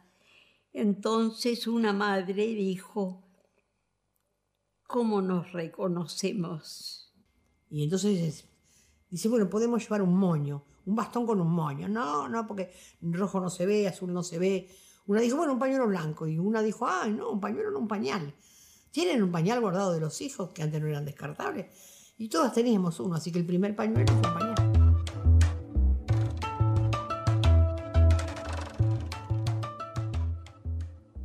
Ahí escuchábamos, eh, bueno, a Juana de Pargamén y a Eve, a nuestra querida Eve, eh, comentar esto, cómo se, se, instituye el pañuelo como un emblema, ¿no? De, de la lucha por la aparición con vida de sus hijos. Eh, y bueno, también cercano a esa fecha y también es, eh, es un hecho que, que eh, ha sido discutido bastante, que fue el Mundial de Fútbol del 78, ¿no? Y la utilización eh, que por parte del, del, gobierno de facto se quiso hacer y que también comentaban las madres de Plaza de Mayo que un poco no, no, no claramente no recibían de buena forma ese mundial, era algo que les resultaba completamente ajeno porque el dolor de estar buscando eh, y de no tener respuesta a sus hijos, la verdad que no, no, tiene comparación con un evento que eso que se venía a instalar para dar una imagen al mundo eh, de un país en el que se, eh, nada, se bregaba por la paz. De hecho, el, el, el comentarista José María Muñoz, que presenta ese mundial, comenta eh, al principio que, que, ese evento es para que todos los pueblos del mundo conozcan a nuestro país. Eh, y bueno, Jorge, el genocida Jorge Rafael Videla eh, menciona que, bueno, que es un evento que espera que sea una contribución eh, para afirmar la paz que todos, que todos deseamos. y bueno, en, ese, en junio del 78, ahí en el estadio de River Plate, se llevó adelante el, inicio de, del Mundial de Fútbol, que casualmente fue un jueves, ¿no? que era el día que habían instituido las madres para hacer sus rondas. ¿no? Eh, y mientras mucha de la prensa mundial eh, apuntaba sus cámaras al evento deportivo, eh, bueno, es muy conocido este video que sale por parte de la prensa holandesa que las, las filma en esa ronda y, y que las interpela, les dice, bueno, el gobierno dice que ustedes están mintiendo, que, eh, y ellas responden como no estamos mintiendo, eh, bueno, empiezan a hablar eh, que sus hijas están desaparecidas, que están buscando, que no tienen respuestas, y bueno, esas imágenes recorren al mundo y un poco también generan mucha más preocupación al gobierno de facto, porque bueno, ya la prensa mundial, por lo menos eh, algunos medios eh, salían a, retomar esto, ¿no? La situación de unas madres que se juntaban todos los jueves a reclamar por la aparición con vida de sus hijas. Eh, vamos a escuchar eh, un tercer audio. Algunos propusieron que fuéramos a la cancha y dijimos que no. Y fuimos a la plaza. Y la verdad que fue terrible porque nos atacaron, nos dijeron de todo pero como se hizo un día que las madres íbamos a la plaza un jueves, los periodistas holandeses, en vez de pasar el inicio del campeonato de fútbol, nos pasaron a las madres. Y eso hizo que nos conociera Holanda y el mundo. Yo pensaba, qué locura la nuestra. Con razón nos dicen que somos locas. ¿Quién piensa que quién va a ver en la plaza hoy? Nosotras solas. Llegó a la plaza, lleno de cameraman, lleno de fotógrafos, lleno de productores. Era increíble la cantidad de gente que había. Nos vino el alma al cuerpo. El jueves primero de julio, estoy casi segura que era primero de julio, nosotras en la plaza, como siempre, llenas de periodistas extranjeros, pero llenos de periodistas extranjeros. Entonces nos dijeron, hay más periodistas hoy acá que en la cancha de River. Los que están en la cancha de River están con larga vista tratando de ver si pescan algo de la ESMA, porque ya se sabe lo que está pasando en la ESMA. Sí, ahí, bueno, escuchábamos eh, cómo relataban, ¿no? Esta ronda tan emblemática que sucedió justamente como decía Sol, el primer día en el que arrancó el Mundial. Y bueno, luego de eso creo que, bueno, acá como mencionaba Sol, hay como una doble cara que, representó el Mundial. Por un lado, esto de que esa, ese festejo, esa festividad eh, que, del país era muy ajeno a ellas, pero por otro lado permitió eh, que muchos medios eh, extranjeros conocieran la situación y que se, que se contara, que se supiera en el resto del mundo lo que estaba sucediendo. Eso permitió que, bueno, algunos, eh, por ese mismo año, el año que le siguió, em, las madres emprendieron viajes eh, por, el mundo. Primero fueron a Estados Unidos em, en busca de, la OEA, eh, la Organización de Estados Americanos, del, Organismo de Derechos Humanos, que de ahí em, se fueron con pocas esperanzas y a partir de ahí, bueno, emprendieron su viaje por Europa, donde también fueron a, brevemente comenzó por Italia, donde también esperaban eh, que el Papa las recibiera, no fue así, eh, pero sí los recibió el presidente de ese entonces y bueno, a medida que fueron acercándose a diferentes países, eh, también pudieron visibilizar y notar mucho el apoyo de diferentes organismos de derechos humanos de todo el mundo. por ejemplo, bueno, un caso también fue que una vez que años, años después, la primera casa que tiene madres es comprada, o sea, es básicamente como un regalo de, una organización de mujeres de, Holanda, por ejemplo. O sea, creo que, los organismos de derechos humanos extranjeros también cumplen un, rol bastante importante acá, eh, en, acá en, la organización. Eh, y bueno, capaz para seguir pasando un poquito, porque ya nos quedan pocos minutos. Eh, podríamos estar todo el día, creo, hablando del gran ejemplo que son las madres de Plaza de Mayo, pero bueno, nos quedamos cortina. es cómo, eh, bueno, a partir de, toda esta visibilización llegó eh, una comisión de derechos humanos de la OEA y, ahí un poco lo que fue el, régimen y, la Junta Militar tuvo que ocultar eh, algunas de las, bueno, de las crueldades que estaban haciendo, medio que tuvieron que retroceder hasta ahí nomás, igual, con, bueno, todo, todos los crímenes de lesa humanidad y es ahí cuando surge esto de eh, aparición con vida de les desaparecidas, porque muchos, eh, muchos partidos políticos, incluso funcionarios, plantean como, bueno, probablemente ya estén muertos eh, y daban esa finalidad ahí y las madres claramente no se quedaron con eso, sino que presentaron, o sea, crearon esta consigna que es, sumamente política de, bueno, si vos me estás diciendo que están muertos, vos los viste que lo mataron, vos lo mataste, o sea, son todas esas consignas y esas preguntas que las madres hacían y que este, esta consigna claramente representa que hasta que no, no aparezcan, eh, claramente no sabemos qué pasó con ellos y no se va a hacer justicia. Eh, bueno, a causa de esto vamos a escuchar el cuarto audio en el que hablan un poquito de esto. Nuestros hijos no son cadáveres, no vamos a aceptar cadáveres, ni vamos a aceptar la muerte. Y eso los puso muy en contradicción a los médicos. Ellos decían que estaban muertos, querían que sumemos en los cementerios. Y nosotros decíamos, no, no están muertos, ¿viste? Porque aceptar la muerte era no condenar a nadie. ¿Cómo? Aceptar que los mataron y ya está. No. Aparición copera. Tienen que explicarnos qué pasó con ellos. ¿Qué es eso de que están muertos?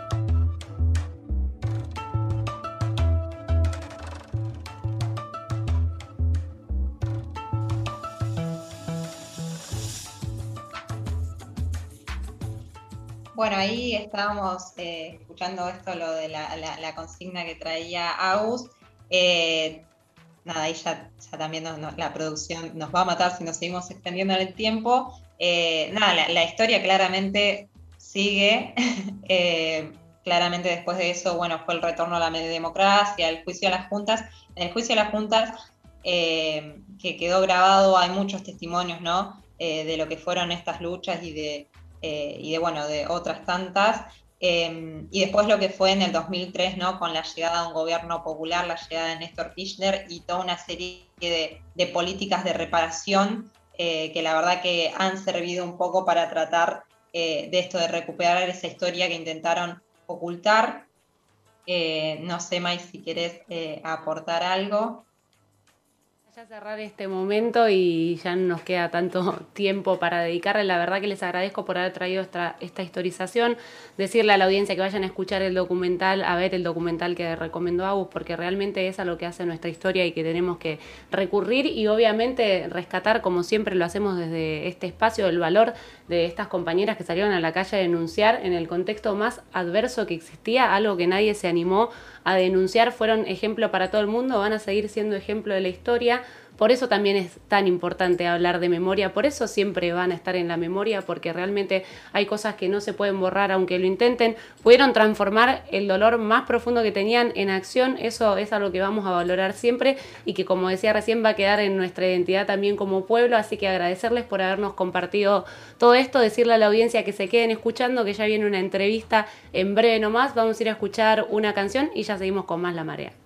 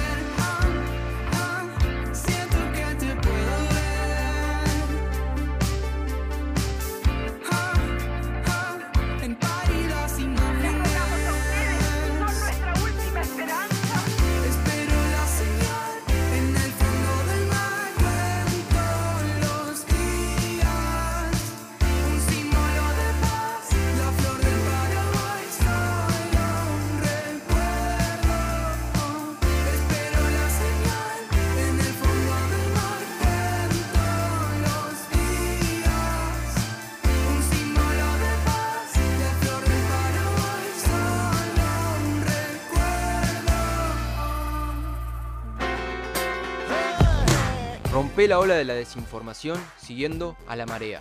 Búscanos en Instagram y en Twitter como arroba la marea radio y en Facebook como la marea.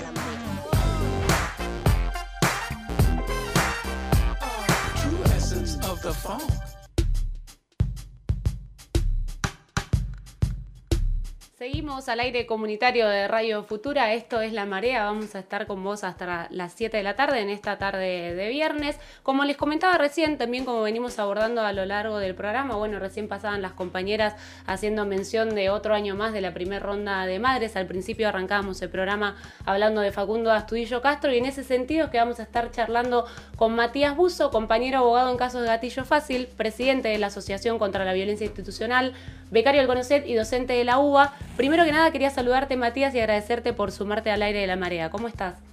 No, gracias a usted por, por la invitación. Bueno, buenísimo. Quizás en principio para preguntarte, me parecía interesante si querés contextualizar un poco para que la audiencia también se ponga en clima. ¿Cómo es que surge tu laburo en casos de gatillo fácil? O quizás si nos querés explicar desde qué necesidad se empieza a construir esta perspectiva en, en la profesión.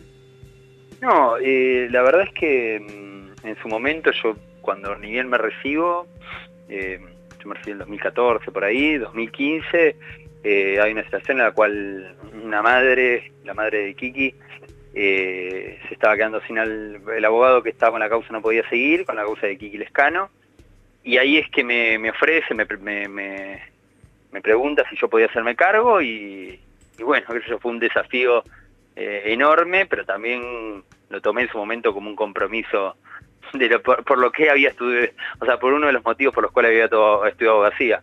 Así que desde ahí, eh, desde ahí, bueno, fue casi un tema que, que me absorbió, o sea, no solamente la causa de Kiki, que sí era una, fue una causa muy compleja, eh, similar a lo que le sucedió a Facundo, eh, para los que no saben fue un chico de 17 años que junto a, a otro pibe de 25, Ezequiel, eh, los dos estuvieron desaparecidos durante dos meses y, y la investigación luego dio que, habían sido asesinados por, un efectivo de la Fuerza de Seguridad de la Policía Federal.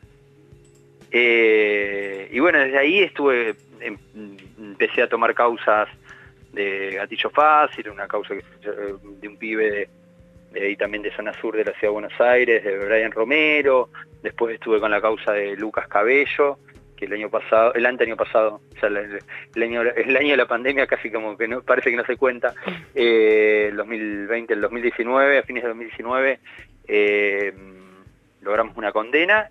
Y bueno, y ahora actualmente este, soy docente en una materia que se llama aspectos jurídicos de la violencia institucional en la UBA eh, y también, bueno, actualmente soy becario de, del Centro de Investigaciones, eh, de, de Estudios e Investigaciones Laborales del CONICET y mi tema también es letalidad y gatillo fácil. Es zarpado, la verdad, el trabajo que haces porque claramente, o algo que veníamos discutiendo el año pasado desde la marea, es cómo repensar la- las fuerzas de seguridad. Es una discusión que nos damos bastante, incluso también desde el periodismo, cómo abordamos eso, ciertas temáticas. A veces caemos capaz en miradas que son bastante simplistas, entonces nos parecía piola realmente invitarte a que nos cuentes un poco. Quizá en esta misma línea preguntarte una vez que también no me, no me imagino ni siquiera la cantidad de sensaciones o sentimientos que debe ser empezar a conocer cosas tan turbias de un universo tan grande y que nos rige tanto a todos como lo son las fuerzas de seguridad o en lo más particular quizás la policía, me imagino que debe ser un laburo tremendo y bastante fuerte y quizás en, esta en esa línea preguntarte cuáles son la- las carencias fundamentales a la hora de abordar el tema de la violencia institucional o el gatillo fácil o cuál- qué es lo primero que notas o que empieza a notar este colectivo de gente que aborda estos temas que no que falta o que no se hace o que no existe. No, yo creo que a veces lo que sucede con los casos es que mm, hay que hay que empezar a identificar que, que hay como un aporte banal a esto o, para hablar de no sé, palabras ganar, digo, un aporte banal en el sentido de que es algo más sistemático y más y por eso no menos complejo, no es una cuestión de que por ahí hay por ahí un entramado mafia, sino para- particularmente existen lógicas rutinarias, legitimadas, que permiten esto, que terminan permitiendo que empiezan con pequeños maltratos, pero terminan en desapariciones forzadas, y que yo creo que actualmente todavía no se ha logrado, eh, o no se ha, no se ha no no sea, no sea, no, hay una, no hay una perspectiva de por lo menos poder ir a la profundidad del tema, ni, ni siquiera te diría desde, los ministerios de seguridad o de los sectores que piensan la seguridad, sino también desde los sectores de, de la militancia y de organismos de derechos humanos, muchas veces tendemos a reducir y a simplificar ciertos análisis. Eh, creo que hace falta mucho eh, de- desde, este lado de pensar y ponernos eh, a pensar una política de seguridad y, atender todos los, entramados de violencia que existen, que son más allá de lo, que sucede con la fuerza de, con la fuerza de seguridad. Y, en ese sentido que yo falta estadística, no hay estadísticas oficiales sobre la cantidad de muertes que genera el Estado, que sería una estadística básica. Es decir, eh, la gente estatal, la- la- el, el Estado le armas a un sector de la población, por lo menos que registre qué hace ese sector con las armas y cuáles son los principales problemas, en base a pensarlo, a la, porque lo que se da mucho en la discusión, y a veces se, abona, es la construcción de, eh, de la seguridad como guerra, como algo belicoso, como el y está y cualquier alerta que le encendamos sobre los abusos policiales enseguida es como bueno, vos estás del lado de los delincuentes. Y del otro lado hay, como un corporativismo de pensar eh, a los efectivos policiales y ver, digo, me parece que es todo mucho más complejo en el sentido de que si nosotros tendríamos datos, estadísticas oficiales, inclusive a las mismas fuerzas de seguridad, a los mismos agentes, si los humanizaríamos, pensaríamos, hay políticas que, se pueden llevar a cabo, como por ejemplo el uso de armas de fuego fuera de servicio, reducirla, prohibirla, porque es algo que no solamente pone en riesgo a los pibes, de, los mayores casos de gatillo fácil ocurren cuando las policías están fuera de servicio. Eh, no solamente ocurre eso, sino que la mayoría de los efectivos policiales mueren cuando están fuera de servicio. Entonces sería una política que inclusive resguardaría y ayudaría a, salvaguardar las vidas de aquellos efectivos. Ni hablar de accidentes domésticos que ocurren, cosas que ocurren por esa desidia que hay. Porque si vos le decís, te voy a limitar el uso del arma, enseguida parece que es un ataque corporativo hacia de, los organismos de derechos humanos hacia la policía, porque queremos que, no sé, mueran policías. Y no, todo lo contrario. Lo que sucede es que las personas que hablan de seguridad y que interpelan aquel, aquella persona que, no sé, sufrió algún tipo de, de- robo o de violencia, son los sectores reaccionarios, son los sectores de derecha. Entonces todo el tiempo están jugando con un discurso eh, beligerante, con un discurso que trata de generar empatía en esos sectores y una preocupación real que encima existe en los sectores populares, porque existe que, que el- la preocupación por algún tipo de violencia, no solamente con la fuerza de seguridad, por ahí violencia entre jóvenes, eh, es apelar todo el tiempo a ese sentido común, a ese dolor de la madre para eh, eh, llevar a cabo una política beligerante que ya hemos dado cuenta que no tiene que no solamente no tiene resultados, sino que agrava todo. Entonces es un desafío enorme que los ministerios de seguridad, que los ministros de seguridad, los funcionarios, empiecen a ser menos demagogos y menos pensar en, en, las elecciones o en cuestiones que tengan que ver de, de construir un- una figura pública y empiecen a tratar de resolver, de, de, de, de- de- de- de discutir seriamente el tema de la, de política de seguridad, porque la política de seguridad no es detener eh, gente, no es mano dura, no es más policía, eso fracasa.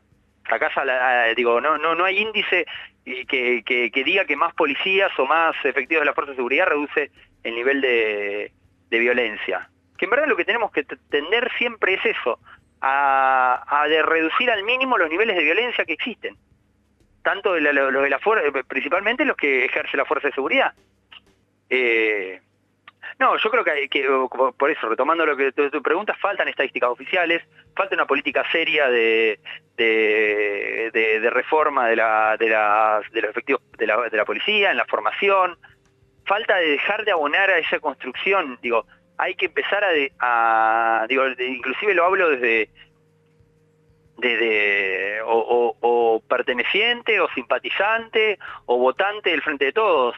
Digo, es, una herramienta muy dura la de utilizar muchas veces eh, el odio o, tomar eh, o alimentar eso, que hablo principalmente lo que sucede a veces con, los discursos que da el ministro de Seguridad de la provincia con respecto a qué hay que hacer con los jóvenes, qué hay que hacer con esto, qué hay que hacer con lo otro. Digo, puede ser que sea una estrategia electoral, pero ¿qué termina abonando a la larga en, en lo que nos interesa mucho, que es el cambio cultural o el cambio eh, o el cambio profundo en nuestra sociedad, ¿no? Sí, esto último que mencionás es fundamental, quizá para comentar para quienes no saben, ayer estuvimos justo haciendo una charla con Matías donde mencionaba algunas cosas que me parecían muy interesantes y que por eso también te iba a preguntar en esa línea, recordarle a la gente que quizás se sumó recién al aire de Radio Futura que estamos charlando con Matías Buzo, que es compañero abogado en casos de gatillo fácil, y un poco lo que quería preguntarte era en relación a esto último que mencionás, del plano más cultural, ¿o no? Porque ayer en la charla, y eso, lo comparto hoy acá, hablabas un poco de ese imaginario social que tenemos incluso nosotros sobre la policía o el sentido de, cultural que hay y las tareas que tenemos también que de construir un poco, porque realmente si estamos pensando una reforma también es algo que como sociedad tenemos que, no sé si consensuar, pero sí tenemos que aportar algo a eso y en ese sentido preguntarte sobre el plano más cultural y social de pensar otra policía, otra fuerza de seguridad, otra seguridad también lo mencionabas ayer, ¿no? Como qué es seguridad al fin y al cabo. No, claro. O sea, primero sostener, ese es el, nivel básico. ¿Qué es seguridad para nosotros? Porque seguridad es que no te roben el celular, pero que te mueras en un hospital por, por falta de, de- de inversión. Y yo prefiero la seguridad de que me roben el celular. O, o que no tenga vacantes en las escuelas. O, digo, hay un montón de factores que hacen a la seguridad. Y no digo casualmente porque es, es una reasignación de recursos. Cuando nosotros, yo hablaba ayer en la charla que hay el, el nivel de policía de, de- de policías por habitantes que hay en la Argentina es superior en tres casi tres veces a lo que la ONU eh, lo, que la ONU estipula que es lo, asimilable, lo aceptable o inclusive lo que es el promedio del resto de los países, que es 200, la ONU establece que es 250 entre 250 y 300 cada 100.000 habitantes y acá en Argentina estamos llegando a los 800 cada 100.000, o sea, más del doble. Eh, eso es una reasignación de recursos importantísimo que se da, que, que dejan de, porque digo, cada, cada plata que se pone en, en sueldos policiales, en patrulleros, es plata que se deja de poner en ambulancias, en escuelas, en sueldos de docentes. Hablaba la otra vez, hablaba también de decirles cuál es la respuesta efectiva que le da por ahí el, Estado como entidad. eh, ¿qué, ¿Cuál es la respuesta de salida laboral más eh, genuina que le da, digo, genuina digo por, por, los beneficios sociales, digo, ¿qué respuesta de salida laboral inmediata le da a, lo- a los sectores populares con garantizándole obra social, garantizándole eh, una cierta estabilidad, garantizándole la posibilidad de ascensos y crecimientos? Bueno, no existe, eh, o, si existen son mucho más precarias que lo que le da con respecto a incorporarte a la fuerza, porque te incorporas a la fuerza y que es inclusive termina siendo hasta un privilegio para algunos de los sec- para para porque hay que llegar por ejemplo a tener el secundario completo y a eh, y a no tener antecedentes para muchos de los pibes. Entonces es una salida fácil que lo único que está diciendo el, el Estado es no tengo la posibilidad de darte otro tipo de laburo toma un toma un fierro toma un fierro y defendé. Y defendé qué qué es defender qué defiende qué seguridad defiende porque a la larga eh, lo que lo- los grandes desfalcos, las grandes necesidades que tienen nuestros sectores populares, lo- los, sectores populares, inclusive toda la población, digo, somos parte de una generación que no tiene no tiene aspira- aspiraciones muchas veces a tener techo propio, eh, no son esas las inseguridades que nos que nos que nos entonces hablando mm, claramente primero hay que discutir el rol que le damos a la fuerza de seguridad en la planificación de la política estatal sin duda. Y después, a lo interno de la política de seguridad de las fuerzas, hay que hacer un trabajo en el cual esos efectivos nuevos, jóvenes, que se incorporan, dejen de ver a la política de seguridad como una, como una guerra, como algo militar, como, como una cuestión de guerra a la delincuencia o guerra a pibes que terminan siendo, que eran vecinos suyos, ¿entendés? eh, y que son funcionarios del Estado, que el Estado les paga unos sueldos y capaz que la función que cumplen no tiene que ser la de estar todo el tiempo o, o verdugueando a pibes o patrullando o haciendo eso, sino todo lo contrario, digo, hay que formar otro tipo de, si tenemos esa estructura, podemos formar estructuras de, de, médicos de, o de enfermeros o funcionarios que estén dispuestos a asistir de otra forma a la sociedad, a la población. Eh, y en ese sentido, eh, lo que a mí me, por lo menos mi tema de investigación y muchas discusiones, la, la, la relación problemática que tienen las fuerzas o el, policía con el arma. Eh, y yo creo que hay, posibilidad de construir una policía inclusive con, por lo menos que no use el arma fuera de servicio y aspirar a otras policías que no directamente ni usan armas. Porque muchas veces queremos copiar los ejemplos de, de los países centrales y ahí se ven que hay mucha menos violencia que inclusive que la que nos imponen a nosotros como lógicas y como bajadas de línea, ¿no?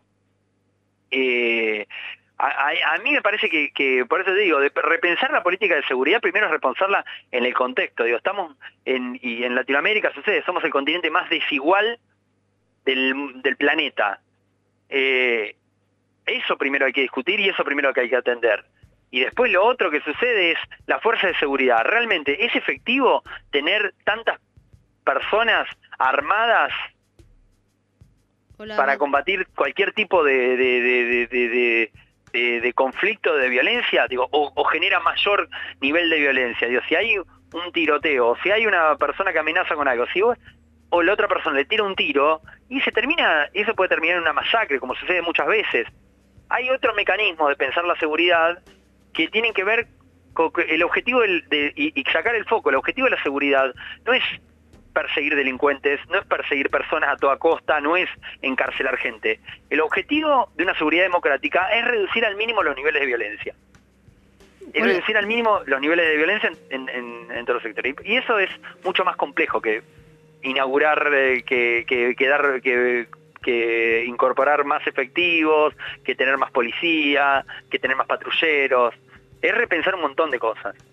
Hola Eh, Matías, y- te habla Aleja- eh, Ale. Sí. Lo que pasa es que, discúlpame interrumpirte, solamente eh, me quedé pensando muchas cosas acerca de lo que decías y bueno, nada, eh, me interesa un montón este tema y es muy valioso los aportes que haces en base a tu experiencia con toda esta institución y, y muchas cosas que me planteo a veces es como si bien son factores que aportan un montón de desigualdad en esta institución como lo son la corrupción y la impunidad que tienen eh, las personas que cometen este tipo de delitos dentro de su propia institución, o sea, desde dentro de la policía, cómo se encubren unes a otros y bueno, hay un montón de la, la conciencia social, el, el, el el sentido común por parte de nosotros como Estado acerca de muchas veces el papel que deba tener la policía, eh, me parece eso, que son factores muy importantes, pero siento que, eh, y me gustaría saber tu opinión, que la raíz de todo eh, me parece que es como la formación ¿no? Eh, que reciben este tipo de personas, porque me parece increíble que de aquí a un montón de países siempre las fuerzas policiales tengan en común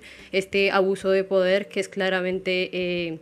demostrativo eh, en lo que es em, toda esta cuestión. Entonces quería saber cómo eso, con qué ideal de educación eh, se les forma para que sucedan las cosas que suceden, ¿sí? O sea, qué tipo de valores se priorizan de- dentro de esa institución, si es en perseguir a los malos, quién son los malos para estas personas y sobre todo eso, como entiendo que en todas las profesiones se ve el hecho de que alguien no cumpla su, el papel que se espera, por ejemplo, no sé, las personas, pe- cuántas personas que estudian periodismo o hacen periodismo no defienden ideales que son totalmente o mienten contrarios a lo que sería bueno para la población o personas que trabajan en la política que terminan haciendo todo lo contrario a lo que se supone que deben hacer, pero cuando es la policía, una persona que tiene un arma, eh, bueno, es una cosa que, que, que repercute un montón y, y- y mi pregunta sobre todo era si existe alguna posibilidad de que eso vaya a cambiar algún día, siendo que la policía es un eslabón de algo muy grande y de algo que se maneja como a nivel jerárquico, donde si tienes una estrellita más, una jerarquía más alto que otra, tienes poder absoluto hacia un cuerpo que pretendas que es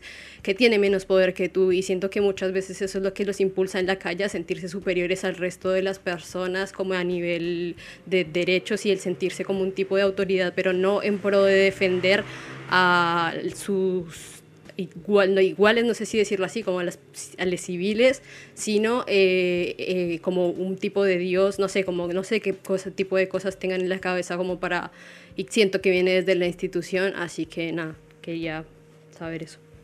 No, eh, a ver, primero, co- como decía, yo un punto que es no se puede pensar la política de seguridad aislada de todo lo que el resto de las políticas estatales. Para mí, una política de seguridad más efectiva es eh, depender menos de, de la represión y de las fuerzas policiales. Eh, después, por otro lado, es el tema de que si, si realmente cuando estamos formando efectivos policiales, eh, le estamos dando un arma a una persona, a un sector, a, a- alguien, primero tenemos que, yo creo que hay que, que, todo lo contrario que se está haciendo, que es el reclutamiento mas- masi- masivo de gente, tanto en las policías provinciales como en las policías locales, parece que, que- termina siendo como una respuesta efectiva a la demanda de- de laboral que existe o lo que sea. Eh, pensar también un poco más, ir más atrás, es decir, a una persona po- para darle un arma se lo forma nueve meses. Y capaz que para una persona para darle un bisturí se for- para salvar una vida se lo, se lo termina formando en años, 10 años puede ser un médico, e inclusive que obviamente son solamente ciertos sectores, o ni hablar de otras profesiones, como cualquier tipo de profesión, digo, termina siendo, inclusive es algo que el Estado termina incentivando por, por otro tipo de oficios, por otro tipo de cosas, digo, me parece que sucedió principalmente a partir del neoliberalismo y de, la, de imposición del neoliberalismo, todo ese sector de población sobrante, una respuesta que dio, digo, porque, porque tiene una relación digo, directa al nivel de politización que existe en la sociedad con respecto a eh, los niveles de, de, de desregulación de la economía y niveles de desempleo que existen. Eh, sobre, sobre esa persona que, que, ya le das un arma, que tenés la. Me parece que lo que hay que discutir es que los, lo, primero que los planes de formación tienen que ser un poco más extensos. Eh, necesitas menos, necesitas por ahí focalizarte en que haya existan menos personas eh, que sean for- efectivas de seguridad y que los planes de formación sean un poco más largos, no nueve meses como existe actualmente en la Policía Federal, la Policía de la Ciudad son nueve meses de formación nada más. Y en todo caso también si reducís el nivel de, de, de- población policial, es decir, si, si reducís la cantidad de policías que tenés, eh, sea jubilando algún sector o, o- reduciendo los niveles de, de ingreso, puedes aumentarle los sueldos. Entonces, que esa policía no esté, porque están los adicionales, que son el, el extra que hacen con los privados, para custodiarnos en la puerta de un boliche, las cosas así, que es lo que también, por eso meten excusa de que tienen que tener el arma todo el tiempo, porque ahí los adicionales quedan lejos de la comisaría, entonces no podrían ir a buscarla y pero también bueno eso también ese ese nivel de de, salarios bajos salarios que por ahí sabemos que eh, si bien son superiores a otro tipo de, de ofertas laborales que se le dan también son caldo de cultivo para que esas fuerzas eh, sean corrompidas que de por sí ya es un, el, manejo del delito o, la, o, pensar que el delito solamente se, se observa desde el lugar de, de, de la, de la política policial y represiva eh, es un negocio, o sea, todo lo ilegal no termina de desaparecer, sino que termina siendo un negocio millonario. Eh, está, está lidiado con eso, está alineado con que también, como, como comparto, y muchas veces hay un desprecio también por los sectores progresistas sobre, sobre lo, la fuerza de seguridad, con razones y con motivos. Yo no creo, no quiero una sociedad, in- inclusive eh, eh, aspiro a una sociedad en la cual haya el nivel, menor nivel de represión posible, pero también hay que darse una política en, en ese sector para poder eh, que, que identifiquen que son funcionarios estatales ante todo que, so- y que responden a las necesidades de la sociedad y principalmente a las necesidades a las necesidades de, las- de- de- de los sectores a los cuales muchos de ellos pertenecen.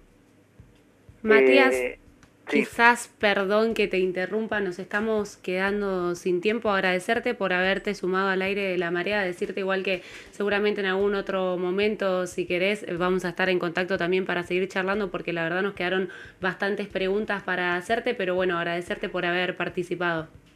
Muchas gracias a ustedes y bueno, eh, eh, estoy a disposición para cuando necesiten. Bueno, muchas gracias. Ahí pasaba Matías Buzo, claramente nos dio un panorama bastante necesario sobre algunas cosas, cómo funcionan dentro de las instituciones policiales, incluso de las fuerzas de seguridad. El compañero es presidente de la Asociación contra la Violencia Institucional, es abogado en casos de gatillo fácil. Nos parecía muy importante traerlo hoy acá para estar charlando algunas cosas, sobre todo en este 30 tan movilizado por el tema derechos humanos. Antes de irnos a una breve pausa, recomendarle a la audiencia que puede ir a las redes sociales del Movimiento Estudiantil Liberación, a arroba Mel Liberación, donde vamos a estar subiendo la charla que hicimos ayer con Matías Buzo, en la que nos pudimos extender un poco más, duró casi dos horas, así que nada, tiene muchas cosas para contarnos el compañero, claramente al aire de la radio se dificulta, pero nada, recomendarles que vayan a las redes sociales del Movimiento Estudiantil Liberación a buscar que vamos a estar subiendo esa charla y ahora sí nos vamos a ir a escuchar una canción y ya seguimos con más La Marea.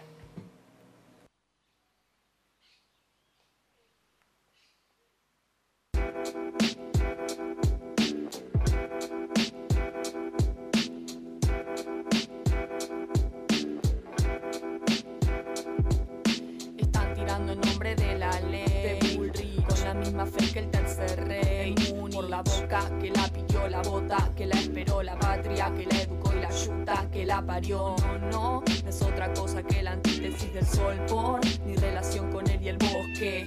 Es la némesis del dios que, que Inventa un cuento pero la historia la esconde. Si el costo de una causa popular es la penal Pronto armarán afiches con tu rostro Si te encuentro ahí preferiría perderte Antes que bla bla y balas. Habrán fuego yo no sé si hacer bandera. La idea o idea la bandera Mi emblema no va en la delantera Sino de la otra manera. No persigo un deseo El deseo va detrás de mí La lucha se tiene que dar. No es color para elegir Voy a echarme a dormir Y después haré la fama. Cuando llegue a los 50 capaz Siga en pijama O me arme en mi propia cama Donde muera Ahogada en salmuera Sintiendo el pasto de cara al sol Nada es mío hasta que me lo sacan. Algunos viven más después de que los matan. Busco algo en que creer que no me diga cómo ser. El camino está marcado y yo me prefiero perder. Resignada al consumo, al todos para uno. Vivo por azar para contar si sobrevivo. Los amigos se descuentan, me traga el objetivo y ya. No sé si me conviene que se entienda lo que escribo. No pedí estar acá, pero por algo será. Somos dos con sed y todo puede salir mal. La noche no es tan oscura, pero el lobo anda suelto. Y como dice el cuento, no confíes en la envoltura. Qué fácil sería con el control a mi costado. Romperte las bolas con la excusa de un llamado. Defiendo lo ajeno, portate que te convida. Pero la bala vuelve y la chapa se oxida. Así que seguí tu ruta, vos. Mejor cagarme de hambre que ser yuta. Yo, si su orden asegura la paz por mano dura, será que siempre vivimos bajo alguna dictadura. Así que seguí tu ruta, vos. Mejor cagarme de hambre que ser yuta. Yo, si su orden asegura la paz por mano dura, será que siempre vivimos bajo alguna dictadura.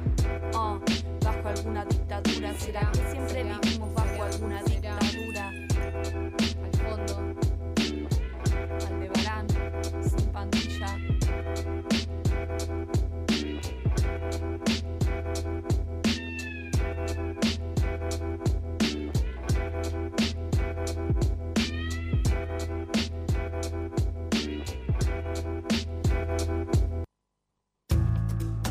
Desde los estudios Eduardo Candreva, desde la esquina de 5 y 75 de la ciudad de La Plata, difunde sus programas Radio Futura en el 90.5. Porque existen otros mundos, pero están en este.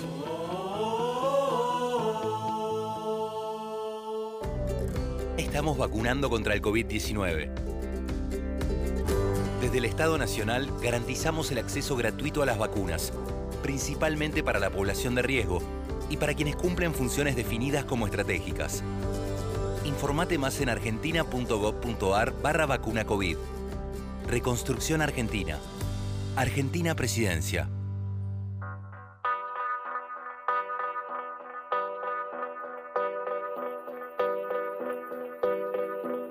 Busca a Radio Futura. Twitter. Twitter. Twitter. Instagram. Instagram. Facebook. Facebook. Facebook. Busca a Radio Futura. ¿Todavía no sos parte de la red Futura? Es un espacio compartido por las personas que están cerca y creen en este proyecto de comunicación popular. Creen en este proyecto de comunicación popular.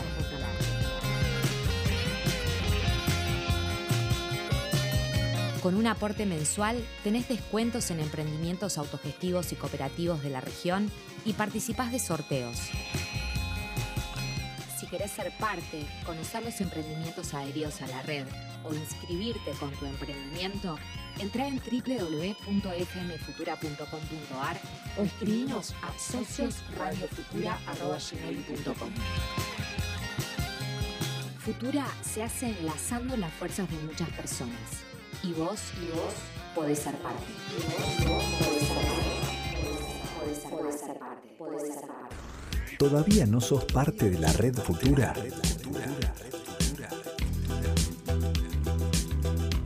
Un espacio compartido por compar, compar, un, espacio compar, compar- espacio compartido por todas las personas que son parte del proyecto de comunicación popular de Radio Futura.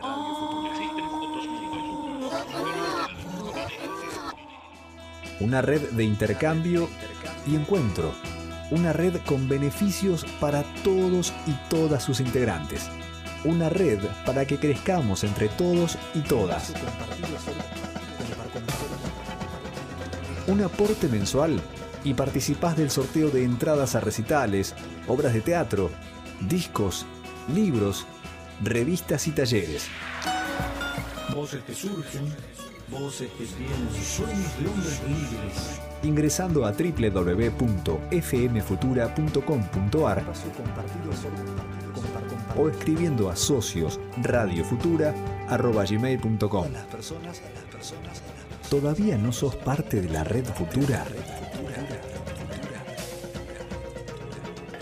Almacén de ramos generales de la Unión de Trabajadores de la Tierra, desde las quintas agroecológicas a tu casa. Podés pedir envío a domicilio al 221-306-2818 o acercarte a nuestro local de La Plata en calle 1 número 612 de lunes a sábados de 9 a 19 horas. Te ofrecemos frutas y verduras agroecológicas, productos lácteos y de almacén, alimentos sanos y a precios justos. 221-306-2818. Almacén de la Unión de Trabajadores de la Tierra. Somos el campo que alimenta.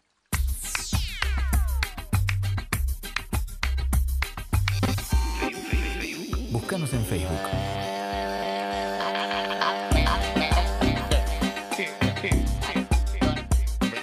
Seguinos.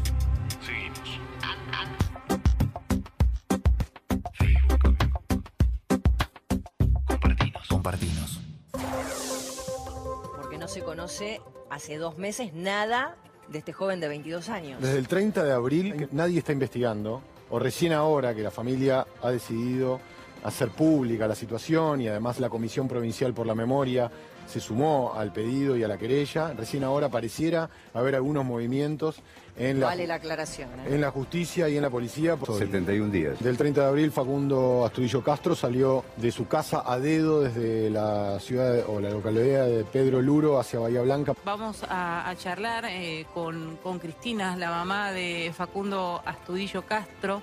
Está hace 75 días desaparecido. También son desaparecedores las personas que se callaron, las personas que no dijeron, las personas que mintieron en sus testimonios. Son tan desaparecedores como esas dos personas que lo subieron arriba de un patrullero y que hasta el día de hoy no figuran en ningún lado. Bernie, Bernie que tiene, que se piensa y cree, sigue creyendo que sus, eh, sus empleados son carmelitas descalzas que están orando en un rincón y basta mirar un noticiero para saber que no es así. Más que yo, nadie quiere encontrar a mi hijo. Y sé que lo voy a hacer. Porque yo empecé todo esto buscando a mi hijo y es lo que quiero lograr. Que me devuelvan a mi hijo. Pero sí tengo la certeza que la policía de Mayor Buratovich y Teniente Origone fueron los desaparecedores de mi hijo. Importante operativo por la aparición de un cuerpo en donde, en la zona donde desapareció Facundo Astudillo, Policía Federal y la justicia llegaron al lugar para establecer si se trata del joven desaparecido el pasado 30 de abril. Y hace minutos, José, el Laboratorio de Genética de Córdoba del Cuerpo Argentino de Antropología Forense ha confirmado que el esqueleto que se encontró en las afueras de Bahía Blanca se trata de Facundo Astudillo Castro. El resultado de la autopsia. Que la muerte de Facundo Astudillo fue por una asfixia por sumersión. Facundo murió en el lugar donde fue encontrado. Tampoco hay evidencias de participación de terceras personas. Eh, la autopsia que se hizo se hizo con restos que fueron encontrados del cuerpo no completo de Facundo.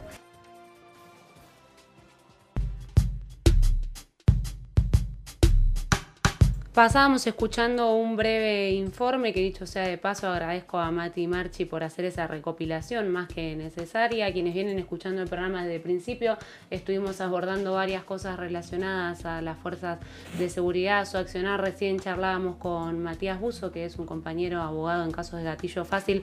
Nos parecía interesante y necesario hacer una recopilación de algunos de los tratamientos, un poco una cronología de cómo se dio el caso de Facundo y eso, algunos tratamientos mediáticos, quizás como para arrancar, me parece primero señalar esto pasa siempre que hay algún desaparecido que se nota el rol de los medios de comunicación y también los lugares y las perspectivas desde cuales los abordan.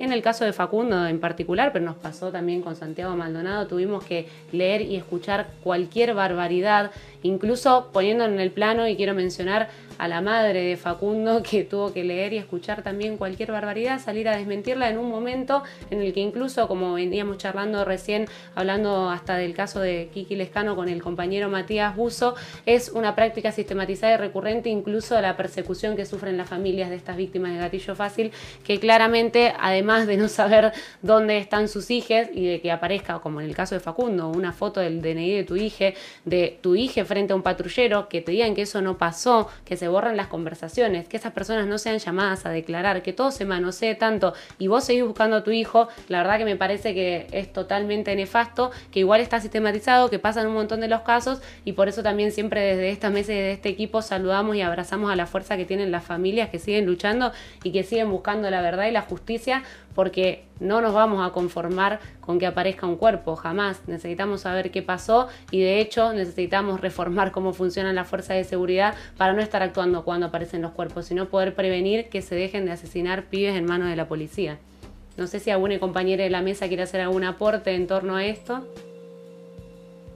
Sí, eh, le, iba a hacer un aporte, una recomendación. Eh, hoy salió una nota en página 12 que es una entrevista que le hacen a Cristina, eh, que digo, también para seguir dimensionando y, marcando la importancia de discutir a las fuerzas de seguridad, de discutir eh, qué es la policía, ¿no? qué práctica sigue recurriendo. Bueno, ella comentaba que, bueno, que en un celular eh, que es encontrado en un allanamiento, eh, bueno, en un celular que pertenecía a la policía, encontraron fotos ¿no? de, de Cristina, de la familia, ¿no? esto de seguirlas hasta el domicilio, de ver qué, qué es lo que están haciendo, dejando de hacer, también es una forma de tratar de amedrentarles. eh, y la verdad que son prácticas que tenemos que eh, repudiar y que es necesario darnos estos espacios. La verdad que la entrevista de recién y la charla que, existió en el día de ayer eh, sir- sirven mucho ¿no? para seguir ahondando y viendo de qué forma nada, tratamos de, de saldar esta, esta gran deuda que es bueno, una institución que sigue perpetrando la, la violencia institucional, eh, que se lleva la vida de muchos pibes, eh, que criminaliza no solamente la cuestión de, le- pibes, sino quizás eh, la, la criminaliza- criminalización que tienen quienes trabajan en la calle, ¿no? Lo, lo hemos también abordado acá en, en este programa con, con lo que fue concretamente acá en La Plata, lo del código de convivencia, ¿no? De inconvivencia, ¿no? Eh, me parece que es una institución que, nos merece eh, una discusión a, nivel digo, social, ¿no? no que se- sea solamente una discusión eh, que se esté dando desde una política, sino que esa política tiene que entrar en discusión, tiene que ser construida por gente como Matías que se dedica a estudiarlo, como así un montón de organismos de derechos humanos. Tenemos un largo camino por delante, ahí mencionaba eh, Matías esta cuestión cultural de hasta incluso cómo nosotros conseguimos a las fuerzas, ¿no? Eh, de poder complejizar un montón de, de sentidos comunes que, rondan a la hora de discutir esto, pero que es sumamente necesario, ¿no? eh, y que bueno, la verdad que, hoy la, muerte de, Facundo siga sin tener una respuesta concreta, nada, también nos tiene que mover, nos tiene que seguir preocupando, ¿no? Sí, ahí capaz me, me gustaba, quería agregar, eh, bueno, con esto que, decía Maya al comienzo, también un poco sobre los discursos, eh, que también siempre vemos el mismo discurso, los mismos discursos atravesados de distintos actores, porque recuerdo por ejemplo, que eh, Cristina, la madre de Facundo, tardó un par de días, semanas en realizar la denuncia, porque cuando se acercaba a una comisaría, eh, lo único que le decían era, no, capaz tu pibe se quedó con la novia, tu pibe se fue porque se peleó con vos, eh, buscando todos esos discursos que también después vemos reflejados en los medios de comunicación cuando estos casos salen a la luz y que algo que también recuerdo que, que Cristina siempre, siempre menciona es que siempre, bueno, los diferentes organismos de derechos humanos, Madres Abuelas de Plaza de Mayo y demás, se han comunicado con ella y siempre le dicen lo mismo, que la escucharon porque hizo mucho quilombo, o sea que ella sabe un poco de esa información porque falta un montón por descubrir todavía, porque hizo mucho quilombo y creo que eso es algo que, hay que, rever, porque es el mismo discurso de siempre y termina, bueno, avalando estos crímenes contra todos nuestros pibes y, nada, bueno, esta, esta, esta discusión que traía un poco eh, Matías me pareció bastante interesante, ¿no? Poder discutir, como también ha mencionado Sol, eh, toda esta matriz, eh, bueno, racista, clasista, que atraviesa no solamente a la sociedad, sino también a todos, bueno, al Estado y a todos los organismos. Creo que, es una discusión que tenemos que dar y que, bueno, es ahora cuando, país de paso, bueno, meto un chivo, se acaba de publicar una nota de compañero Felipe Bertola en Revista Trinchera, que habla un poco eh, sobre esto. Y también, bueno, durante todo el año pasado, nuestro compañero acá, Juan Palermo, hizo un poco el seguimiento del caso de Facundo, así que eh, nada, más que invitarles a, a discusiones y leer un poco de Revista Trinchera. Y bueno, esto, a dar las discusiones creo que es fundamental y creo que es el momento. Sí, en, digo, parece que es eh, fundamental el abordaje no solo de la, de la entrevista con, Matías, sino de estos, de estos temas y estos ejes, son las deudas de, la democracia. Eh, y un poco ayer charlábamos, ¿no? Eh, siempre que, que, recurrimos a hablar sobre la policía, a mí se me, se me viene a la cabeza mucho los escritos de Ricardo Ragendorfer, uno de los investigadores eh, que más ha ahondado sobre distintas temáticas y sobre todo eh, yendo al hueso en mucho de las eh, de, lo, de, cómo funciona la policía, de cuál es su organigrama, de cuál es su base de sustentabilidad.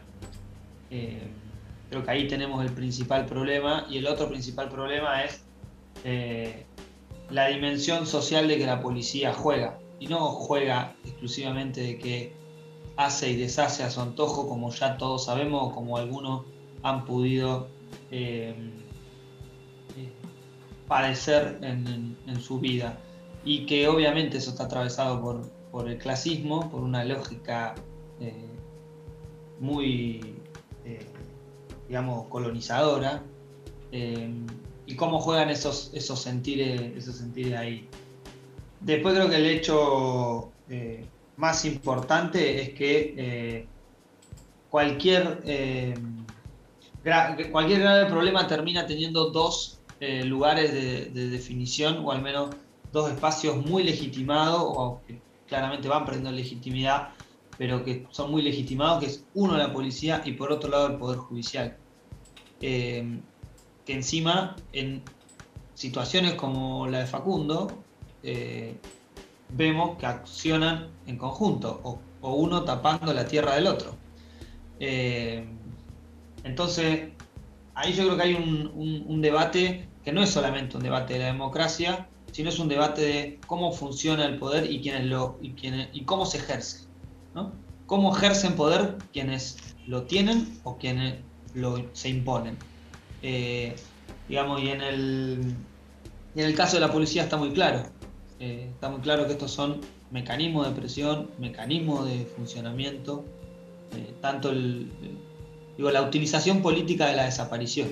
Eso encima es algo, es una fibra muy sensible también en, la Argentina. y con todo, eh, no solamente lo simbólico, sino eh, concretamente lo objetivo, lo, terrible de lo ultrajante de la ausencia.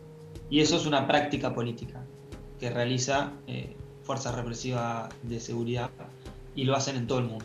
Eh, lo que, eh, además de ser una deuda de la democracia, es una deuda de cómo damos esta discusión y de cómo rompemos algunos de esos sentires comunes o- o lógicas o latiguillos de comentarios eh, que hacen creer que, instituciones como estas, que, que claramente demuestran su agotamiento, eh, pueden seguir como, como si nada. Y que además conozcamos las caras de quienes son la mesa de que toman estas definiciones. Quienes son los que convocan a movilizarse, a pararse frente a Olivo, quiénes son los que dan las órdenes para que esto suceda, eh, quiénes son los que regentean algunos negocios. Mientras no sepamos eso, nos faltan distintos elementos eh, para, para dar la discusión. Ahí, Fran, mencionabas el, rol un poco del, Poder Judicial en toda esta situación y aclarar que la jueza federal que está encargada del caso ha sido fuertemente cuestionada, principalmente por la- el equipo de fiscales que, eh, defiende a, a la mamá de, Facundo. Eh, el equipo fiscal la, intentó recusar varias veces, eh, pero el pedido fue, rechazado y actualmente han elevado otro pedido para que el caso pase a la Cámara Federal de Casación.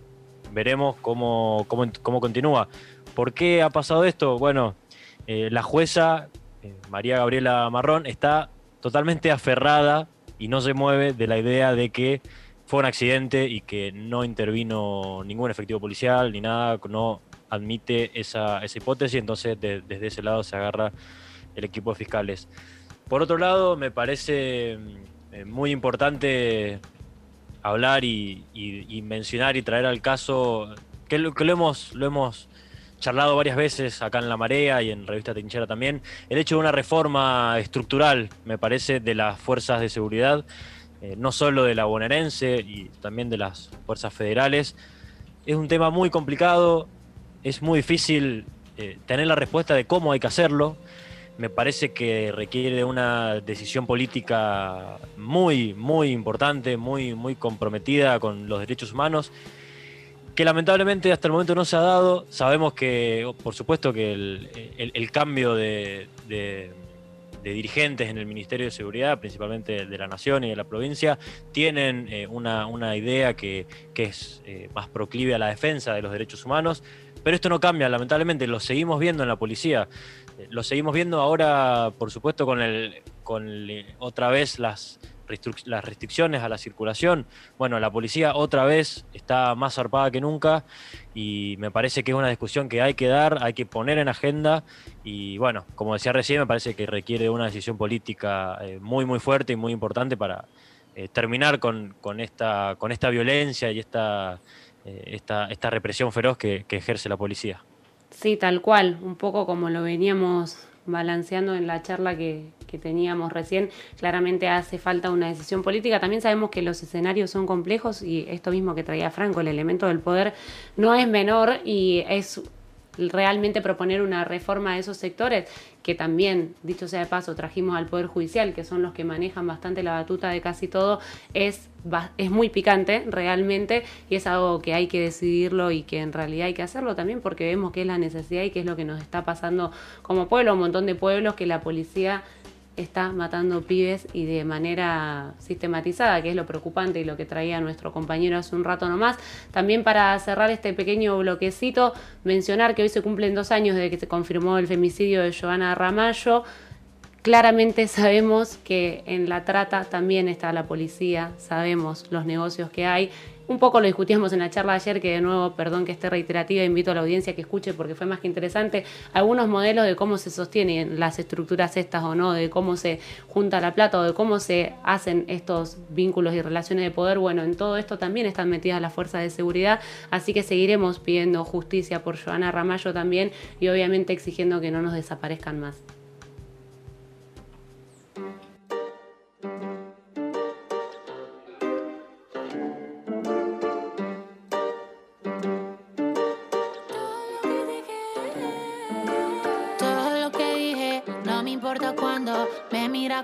Maldad.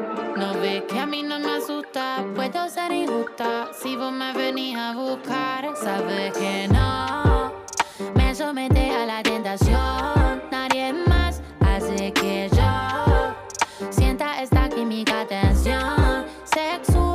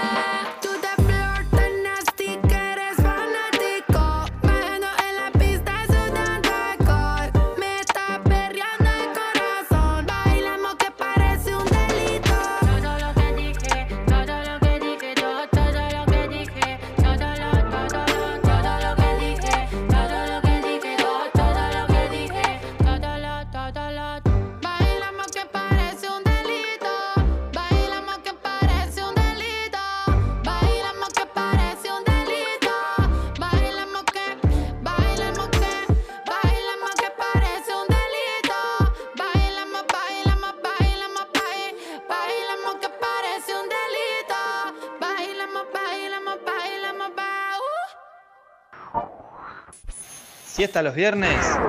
¡Nunca! De 16 a 19 en la 90.5 sintoniza la marea.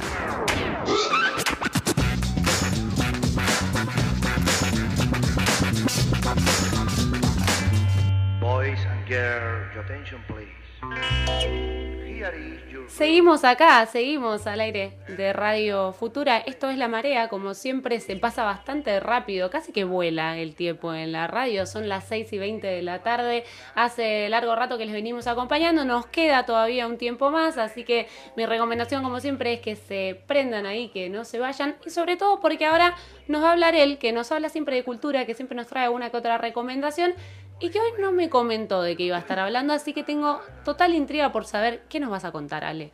Bueno, Maya, antes de contarte de qué voy a hablar, quiero retomar un segundito en mi columna anterior acerca de maternidades para comentarles sobre un podcast que no podía no mencionar. Eh, se llama Maternidades con gafas violetas y es, un, es una serie de capítulos que habla de esta experiencia de maternidad o algunos de los títulos así los tiro rápido son maternidad y confinamiento, maternidad y discapacidades, maternidad y capitalismo y migración, maternidad y sexualidad, maternidades lesbianas, bueno, un montón de data ahí para pasar todo lo que queda de cuarentena, para que nos informemos de otras realidades y de otro tipo de ejercer la maternidad. Y listo, ya, con eso les cuento eh, lo que venimos a hablar hoy, pero antes te pregunto, Maya, ¿te gustan las películas románticas? Ay, qué pregunta, qué pregunta que me hacen en este momento. Eh, no soy mucho de las películas románticas. Si son buenas películas, es, que mm, soy bastante rara con los gustos, ¿vieron? Pero, mm, o sea, me gusta el drama, generalmente a veces se relaciona romántico con el drama, así romántico como esa concepción más hollywoodense, así como Sí. romántico, romántico, no. Si es algo que tiene una trama interesante y drama, sí, me gusta. Esa es como Bueno, mi respuesta. nos No si vamos a claro. poner románticas igual, pero tú sabes que conociéndome como me conoces, no traje aquí Titanic, ni Te lo agradezco. Ah. ni nada de esas cosas. Hoy vamos a hablar de un tipo de amor diferente y son los triángulos románticos. Bien, amorosos. ahí ya arrancó distinto, ¿vieron? Como cambia la perspectiva, no venimos a hablar de lo que siempre nos pasan ahí por la televisión. Bueno, eh, en primer lugar tengo una película de Gaspar Noé que se llama Love, del 2015. Ahí me hace corazoncito su lema, sé que nota que la ha repetido un par de veces.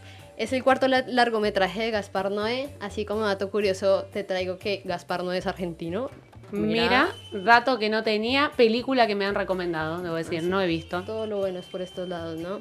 Bueno, aunque el argumento general es de lo, bueno, es como, si te pones a ver a grandes rasgos, es como una pareja que se enamora y tiene un montón de, digamos que, eh, ¿cómo se dice? Como cosas que obstruyen su relación. Em, los detalles y las formas de, que muestra esta película nos dan momentos que siempre han sido ex- excluidos de los relatos de amor. Eh, algunas personas dicen que es, es como algo pornográfica, pero más bien me parece que es muy erótico. No sé, siento que hay muchas escenas de sexo ex- explícitas, pero siento que más que hacer énfasis en, en esos encuentros sexuales, esta película se centra en la intimidad que puede tener una pareja, en la complicidad, en la confianza, en todo lo que hace particular una relación, pero que sin embargo, no sé, muestra como una esencia que suele estar como implícita en la mayoría de, de- de- de relaciones. Así Ujú. que es tanto que al punto que a veces nos sentimos como familiarizados con sus obsesiones o sus formas de placer, sus miedos, sus rencores y esperanzas. Así que eh, me parece una película que sí o sí hay que ver de, de este director. Bueno, buena recomendación porque claramente entonces mi respuesta al principio estaba bastante mal porque venía bien relacionada a lo que nos venden desde los estereotipos. Eh, nada, pensar desde otro lugar o incluso películas que muestren o grafiquen otras cosas que se suelen ocultar cuando se hablan de relaciones porque pareciera que las relaciones solamente son de una forma, nada, es más que interesante. Claro que sí, como segunda retomo también eh, un director del que hablé en la columna pasada, Javier Dolan, no sé si lo recuerdas. Tiene una película que se llama Los Amores Imaginarios del 2010.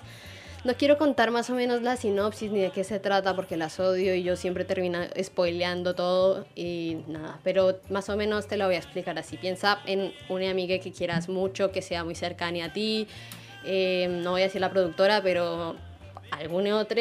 Eh, Ahí va. Ponle ahora que les gusta la misma persona. Opa. Si bien es algo que puede terminar muy bien, puede también ser una situación que resulte muy complicada, sobre todo teniendo en cuenta nuestra manera de interpretar lo que es el amor y las relaciones, y sobre todo si cada vez los tres se vuelven más cercanos. Y no, yo me voy a seguir contando más. Claro, no, me estás spoileando la, la película y por poco me estás haciendo me peleé con Zuleika. No, mentira. Eh, bien, interesante, interesante película. ¿Cómo se llama? Los Amores Imaginarios. Los Amores entonces. Imaginarios, Bien. segunda producción de Javier Dolan.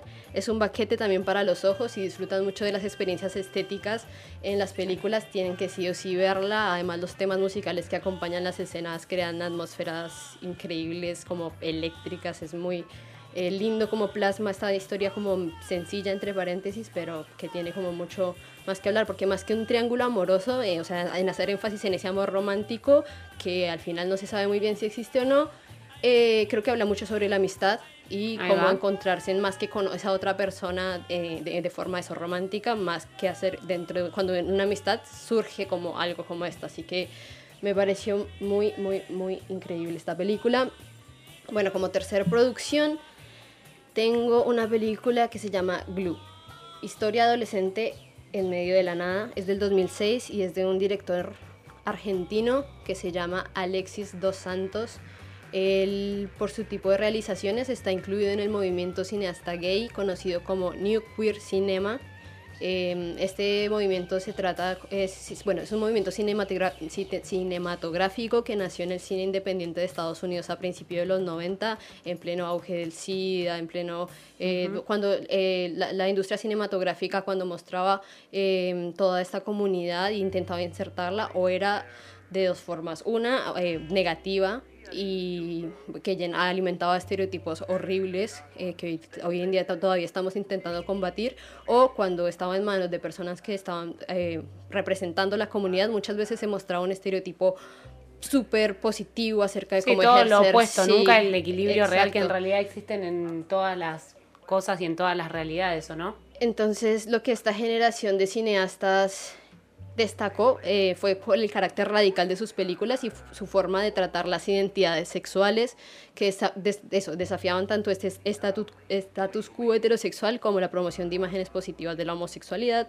Y bueno nada pretendían hacer un no, no pretendían hacer ese tipo de cine sino reflejar la diferencia sexual sin autocensura y alejarse de convenciones heterosexuales. Así que nada hablando ya de la película en sí es un filme experimental muy parecido a una serie una película eh, estadounidense si no estoy mal que se llama Gomo como que me parecía que tiene en su estética algo muy parecido y habla sobre la exploración adolescente que hace eje en el cuerpo de las personas que son adolescentes quienes aparecen y bueno, eso cuenta la historia de una, una adolescente y sus amigues en un pueblo pequeño del interior de Argentina, que es- lo muestran como prácticamente desierto y nada, habla de eso, del despertar sexual, la pubertad, el encuentro con las drogas, el Mm. alcohol. Y nada, sus guiones muchas veces expresan algunos cuestionamientos o deseos que son característicos de la adolescencia y sus acciones eso al experimentar con su sexualidad sin cuestionar cosas como eso, sin cuestionar la ambigüedad, básicamente con mucha naturalidad. Eh, está muy bueno porque eso, eh, siento que lo que- si tengo que escribirlo con dos palabras es eso, adolescencia, pubertad, eh, no sé, eh, esto de que la adolescencia viene de adolecer, de pasarla mal, de todo esto, y lo muestra dentro de un pueblo, ¿sí? Esto de pueblo chico, infierno grande, acerca de cómo hay tan pocos recursos para saber qué, otros discursos hay sobre el amor, sobre las relaciones, cuando todo es tan, eh, no sé, siento que lo plasma muy bien, eh, el tedio de, de, de, de- de- de- de- de existir en un lugar donde hay tan pocas eh, formas de... sí, o variantes, o no, como que quizás Entonces, rutinario. Eso. em, además que su historia, más que contarse a través de ellos, porque sus conversaciones no es que hablen mucho de sí, se cuenta a través de sus familias y entiendes muchas cosas al, al ver a su madre, al ver Claro. a su, eh, no sé, eso, su entorno familiar. Y eso no tiene grandes conclusiones ni un final esplendoroso, pero siento que en sí es una experiencia verlo. Además, eso, que el, el cine nacional explore temáticas tanto queers como em, esto de pues no sé si llamarlo poliamor, pero bueno, de una forma diferente de mostrar las relaciones es súper interesante de ver y más que no es reciente, sino que es de hace un par de años. Y bueno, por último, eh, así para cerrar, quisiera mostrarles una película que se llama Burning del 2018, es de un director coreano que se llama, no sé cómo mostrarles para que anoten esto, Lin Chang-don. Bueno, búsquenla así, Burning, en inglés como ardiendo.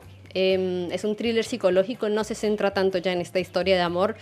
Sí, sí existe un triángulo amoroso, pero es más mm, eso, como más suspenso y habla de un encuentro de... mm, bueno, está basado en un, en, en un cuento de un autor japonés que se llama eh, Murakami, bueno, ese es el apellido. eh, y nada, eso. Ah, y hablando de ese, de ese escritor, eh, recomiendo un montón sus novelas también.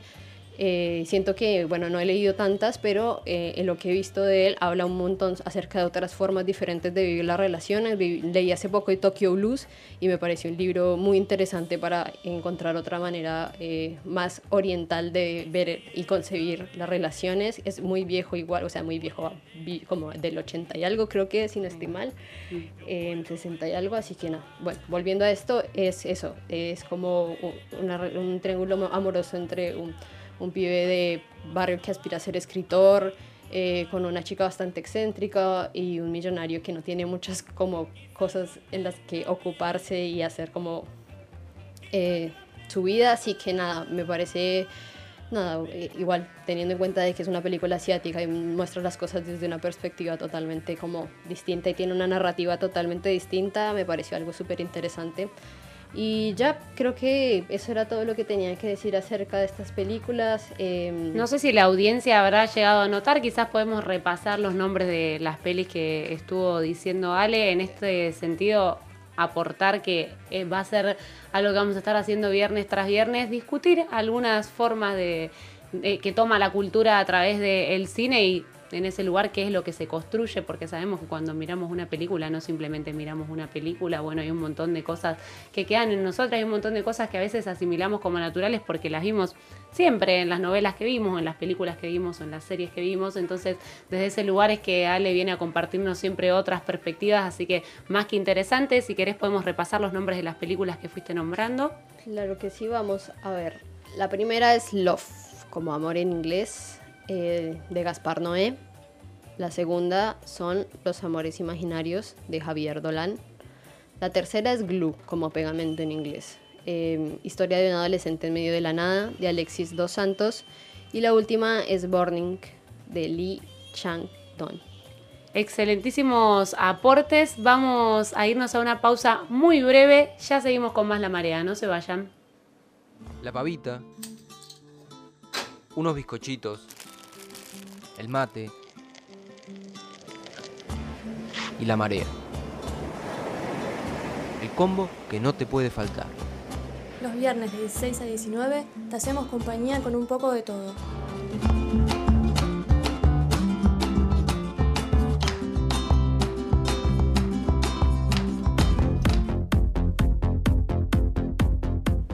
Era muy breve esa pausa como les había anticipado y seguimos con más la marea ya casi cerrando, ya pasaron las seis y media de la tarde, se está haciendo de noche o casi que es de noche porque la verdad es que nos vamos acercando al invierno, aprovecho y tiro una apreciación personal, espero que no haga mucho frío este invierno porque la verdad que se sufre la humedad platense. Ahora sí, vamos a charlar un poco con Mati. Hay algo que sucede siempre en la marea, cada 15 días a esta hora que se llama Matías Marchi. Yo nunca sé bien cómo encuadrar ese algo que sucede, por eso simplemente le, le cedo la palabra, pero antes de cedérsela a él, se la cedo a Ale, que tiene algo para decir respecto a No, esto. algo cortito. O sea, en palabras de alguien que conozco, le llamaron alguna ridiculez. Hola, eh, no sé cómo, cómo me- meterme ahora en mi columna con esas palabras que usaron. No sé si fue algo bueno, lo de Mai, lo de Ale no fue tan bueno, porque, pero son palabras de Zulema, así que no, no me siento atacado.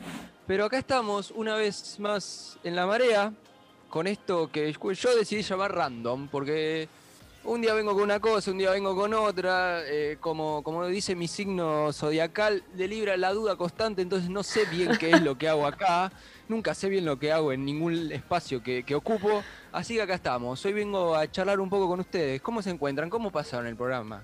La verdad que muy bien, en lo particular rápido, como siempre, se pasa volando, pero muy bien, muy contenta, el estudio está hermoso, podemos mantener los protocolos, las medidas de cuidado y seguimos estando acá, así que para mí un notición.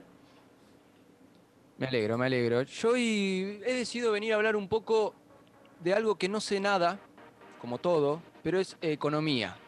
Más en específico, eh, vengo a hablar un poco de, la deuda que tenemos en nuestro país hacia el organismo internacional, el Fondo Monetario.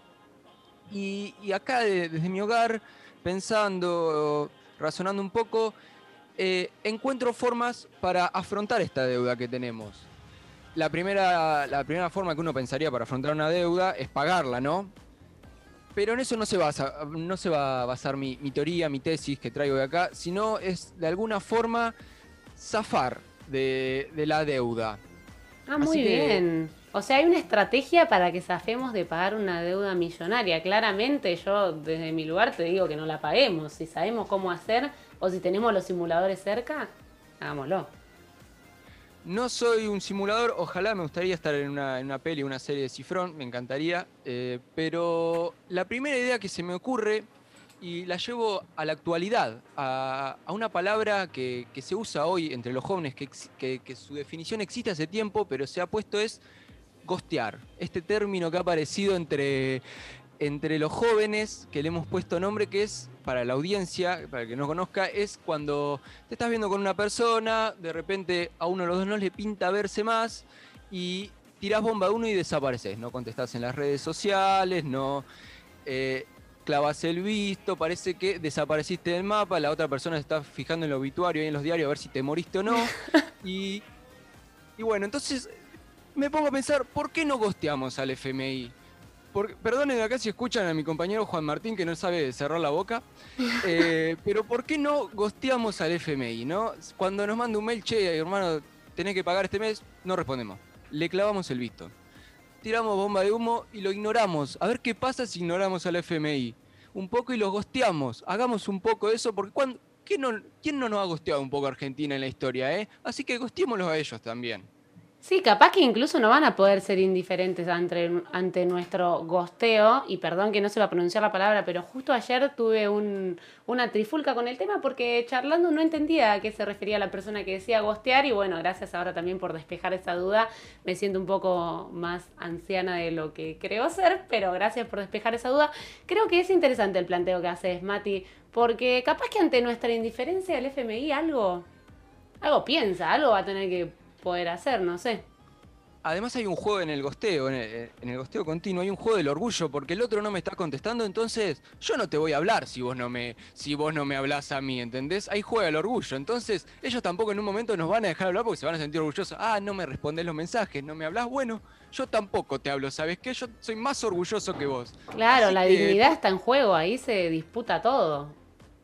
Claro, la en los juegos de la dignidad. ¿Y qué- quién más orgulloso que, como dicen, que un argentino? Los argentinos somos muy orgullosos, querida, de nuestra patria. Así que te vamos a gostear, FMI. Esa es una de, las teorías que traigo acá a la mesa.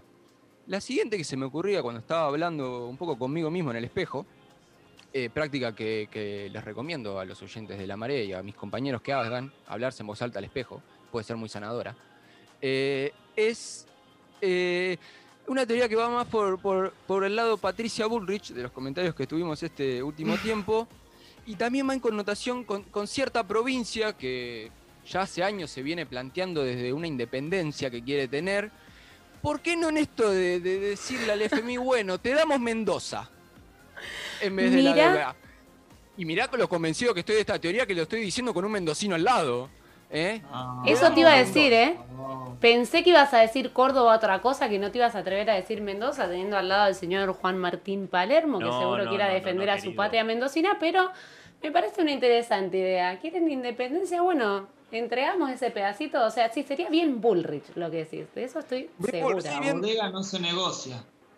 Además, los vinos de San Juan son más ricos, así que tampoco, Ahí ya trascendemos tampoco el perdemos límite. tanto.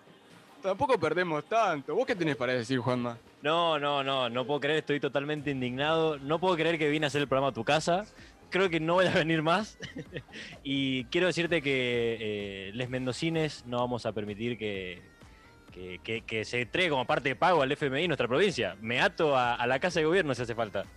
No, no, además no me vengas con les mendocines haciéndote parte si te he escuchado despotricar contra tu pueblo más de una vez, así que no me vengas Fuertes a decir declaraciones. mendocines representando algo. Exiliado Juan Jamás, de Mendoza. jamás. Así que, bueno, esa, esa- se me ocurrió un poco eso, ya era línea, porque yo cuando me pongo a plantear estas teorías, me pongo en la cabeza de todas las posibles eh, figuras de este país, entonces traigo una línea Pato Bullrich para, eh, para que aparezca la voz de, esa parte del país también en este programa, porque no tenemos que silenciar a... hay que tener pluralidad de voz, así que traigo esta teoría también para que ellos se sientan un poco representados. Y después, pensando, me parecía bueno, hacemos un chancho móvil y juntamos plata para, para pagarlo con una rifa, era una, una teoría que me aparecía, eh, pero creo que la, la cumbre de mi tesis es con la siguiente teoría, eh, que es, que la he decidido llamar Mis papis se están divorciando. Ya no entiendo por dónde viene, pero creo que me va a Ahora, ahora interesar. explico. porque mis papis Déjame están divorciados. la idea, primero presento el título que creo que va a acompañar a la idea. Mis papis se están divorciando. Esta es la idea. Cuando, una, cuando unos padres se están divorciando con, un- con con un pequeño, empieza la discusión de la tenencia, de- de- del crío. ¿no? Va- vamos a, una causa con el el juez, deciden quién es más apto para tener la tenencia. Entonces, yo decido, postulo acá, separarnos de la ciudad de, de Buenos Aires, de capital. En esto, en esta separación de la ciudad de Buenos Aires, en este divorcio, presentar al resto del país, a lo que ahora va a ser la Argentina, como un padre no apto para tener la tenencia de su hijo. hijo, que en este caso sería la deuda. Presentarnos, ¿no? Ah, Como alguien ahí. irresponsable, porque no borracho, que no puede tener la, la custodia de, de un niño y que la ciudad de Buenos Aires, capital, sí, ustedes son aptos para la crianza y que en esa, en esa separación de bienes se queden con la deuda. Darle la deuda a ellos, ¿no? Entonces, ahí nace la teoría de mis papis se están separando. Mis papis se están separando y la custodia de, de la deuda, ya que encima el color que tomó esa deuda es el que hoy está gobernando la ciudad de Buenos Aires, ¿eh? el más responsable, ¿no? Le vamos a dar eh, para que tengan eh, la deuda de, de nuestro hermoso país. Me Pero ahí hay que jugar, hay, hay que interpretar un papel ahí, porque tenemos que plantarnos como un irresponsable. Hay que jugar bien el rol ahí, es peligroso también. Ahí, claro, tenemos un problema porque estamos como cambiades los roles, ¿o no? Pero bueno, capaz que podemos hacer el esfuerzo de derrotar un poco. Me parece que es lo que corresponde y que de hecho deberían estar muy contentos. Digo, la reta, toda la gente que pide autonomía, que Buenos Aires, que la ciudad, que no sé qué. Capaz que les interesa, digo, haciendo una deuda que tomaron ellos, capaz que se la quieren quedar y todo. Y la verdad que sería lo justo, lo correcto para todos. Me parece que es una buena teoría, ¿eh? La voy a pensar. Habría que ver bien, no sé si vos ya tenés como desandado cómo transcribir esto, ya lo tenés pasado a un documento, ya se lo comentamos a Martín Guzmán, no sé en qué parte del proceso estamos, pero me parece muy interesante, la verdad. Estoy en constante, porque bueno, ya esto es una cuestión judicial eh, de- del ámbito de, de un abogado, entonces estoy hablando con mi bufé de abogados. Eh, constantemente estamos construyendo esta teoría, viendo de qué maneras, en qué lugar de la Constitución, en qué amparos podemos eh, respaldarnos para ir hacia, una corte y presentarnos como, como un padre irresponsable. Eh, ese es el camino que, creo que, podríamos tomar desde este humilde ciudadano argentino. Son las teorías que yo postulo para este país. Pero me, me- me interesa a ustedes un poco charlar también otras maneras también debe haber de, de tomar esta deuda, de agarrarla y de esquivarla, porque planteamos de una entrada que no que es imposible pagarla. Entonces, adentrarnos un poco más y ver modos de zafar, que, que- que creo que podemos construir desde la lógica, modos de zafar, de esquivar. Ya tenemos a Martín Guzmán, que está en constante charla, pero yo eh, exijo no pagar y acá mi Juan, Ma- eh, mi Juan Martín ya me hice dueño de mi compañero, eh, levanta la Así mano. sos. Vengo a, vengo a reivindicar un poco a la población mendocina con, con todo lo que me han dicho acá. Eh, para la gente que no sabe, hay muy ricas empanadas en Mendoza. No son tan conocidas como las tucumanas o como las salteñas, pero hay muy ricas empanadas. Y tengo el, el honor de poder hacerlas, así que me ofrezco a hacer empanadas mendocinas y a venderlas. Y con eso se puede pagar una parte de la deuda, no, no, no pagando con el territorio de la provincia, sino con unas ricas empanadas que les voy a hacer. Y así eh, vendemos y pagamos una buena parte de la deuda, porque está cara las empanadas, ¿o no? Vas a estar un buen rato haciendo repulgue, eso seguro. Sí, capaz que unos cuantos, capaz que podemos enseñarle a les nietes y les nietes a que hagan empanadas y ahí en algún momento saldamos esa deuda enorme, hermosa que ha tomado el macrismo en nuestro país. Igual invitaría a la audiencia de La Marea, si quiere, si le interesa, a que nos comenten en las historias cómo se les ocurre que podemos zafar del FMI. Claramente ya estamos entongados con el FMI, algo vamos a tener Una que rifa. hacer. Claro, una rifa me gusta. Capaz que, ojo, ¿qué podemos rifar para vender tantas rifas como para pagarle al FMI? Siempre está la misma pregunta, pero me parece que es interesante. Mendoza. ¿Y si rifamos a Mendoza?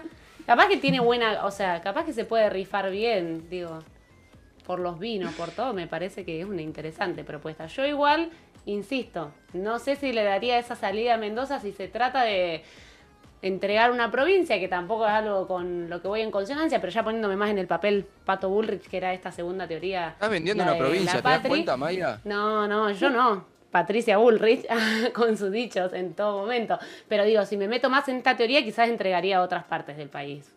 Córdoba. Ah, no, no sé. Otras partes que. No, yo creo que no hay ninguna pa- un poco parte del menos. país que tendríamos que entregar. Me parece que estás teniendo eh, poca patria en tu discurso constante, May. Me parece Siempre que no hay pasa este momento en el que Matías Marchi trae una teoría o un tema y después se desdice un poco, estás haciendo bien tu trabajo que decías recién. El momento más de mal la noche, padre en el divorcio. Es clave lo que estás haciendo, la verdad que sabes construir personajes, te agradezco por eso. No, y, y antes de ir cerrando, acá a mí me sorprende Juan Martín Palermo, que dice que ya hago rica empanada y acá nunca en una cena de la marea nos ha hecho empanadas a nosotros. Me parece primero antes de hacer una empanada para pagar la deuda que haga empanadas para todos los miembros de este programa. Sí, sí, para todos, pero para vos ni una va a haber con todo lo que, lo que has bardeado a Mendoza. Quiero aclarar que los que dicen que, que hay que entregar a Mendoza, estoy convencido que nunca pisaron la provincia. Porque con todas las cosas lindas que hay y los vinos riquísimos, por más de que esté repleta de gorilas la provincia, no importa, eh, nunca jamás van a querer eh, entregar la provincia a los que la visitaron. Pero son tus propios, los propios habitantes de Mendoza que se quieren ir del país. Juan Martín, pero me parece que estás teniendo un discurso muy, muy antipatria también. ¿Vos querés entregar a Mendoza? ¿Nos estás diciendo acá? ¿Vos estás diciendo que los habitantes de Mendoza no quieren pertenecer a la Argentina? Me parece acá que, que hay unos discursos muy antipatria en este programa. ¿eh? Ustedes están todo el tiempo queriendo entre- entregar territorio de nuestra nación. Tendrían que analizar un poco más lo que piensan. Sí, quizás en realidad estemos todos equivocados y Matías Marchi está haciendo bien su labor periodístico, acorde a lo que vemos que a veces abunda en los medios de comunicación. Te agradezco por haber traído todas estas teorías. Realmente, insisto, quedémonos pensando si existe alguna forma de zafar del FMI. Por lo pronto seguiremos viendo cómo avanzan las negociaciones porque algo hay que hacer. Y también hemos discutido en la marea en otros planos quizás un poco más serios, muy entre comillas, no por deslegitimar tu tu momento en el programa, Mati, pero desde unos lugares algunos quizás más serios, cómo hacer para construir ese nunca más a la deuda y entre todo eso, bueno, buscaremos si existe alguna forma de, de zafar de todo esto. Y no, no le estoy diciendo poco serio, ya acá hay unos entredichos sí, bastante el grandes. análisis de en Agustina este está correcto ahí en el chat, porque acá mientras nosotros hablamos pasan cosas en el chat de Zoom. Hay gente que ataca, gente que bardea, gente que, que, que ataca al compañero y me parece que me están todo el tiempo bombardeando y yo me siento una víctima en este momento. Realmente sos la víctima de este programa, quizás hasta seas la víctima del FMI y todo, y quizás hasta también seas mendocino y no te hayas dado cuenta y te estés echando a vos mismo, la verdad no lo podré comprobar, pero te agradezco por haber traído todos estos tips para ver de qué forma nos zafamos del FMI. Vamos a una breve pausa y ya seguimos con más La Marea.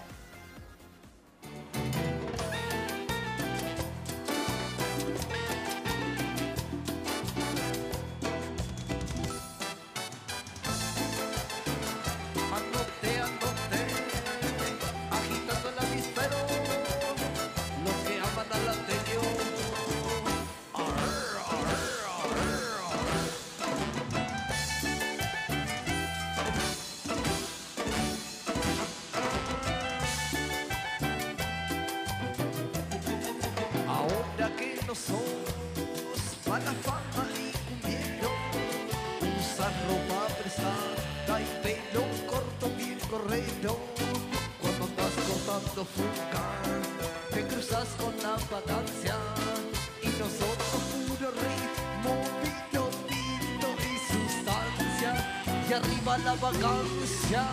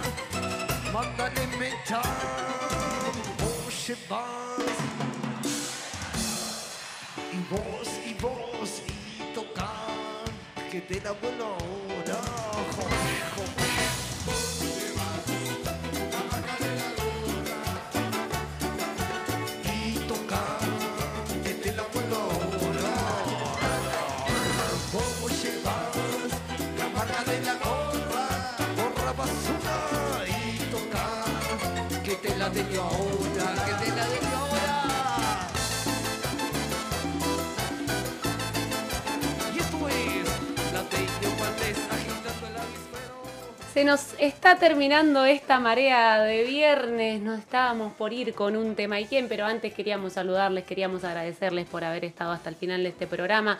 Desde mi lugar realmente la pasé muy bien como todo viernes. Ale, ¿cómo la has pasado en este programa? Fue otra hermosa emisión a tu lado, Maya, por favor, no quiero que nunca se acabe, no me dejes que me mato. Nunca se va a acabar esta relación, espero no recibir ese tipo de comentarios de nuevo, lo único.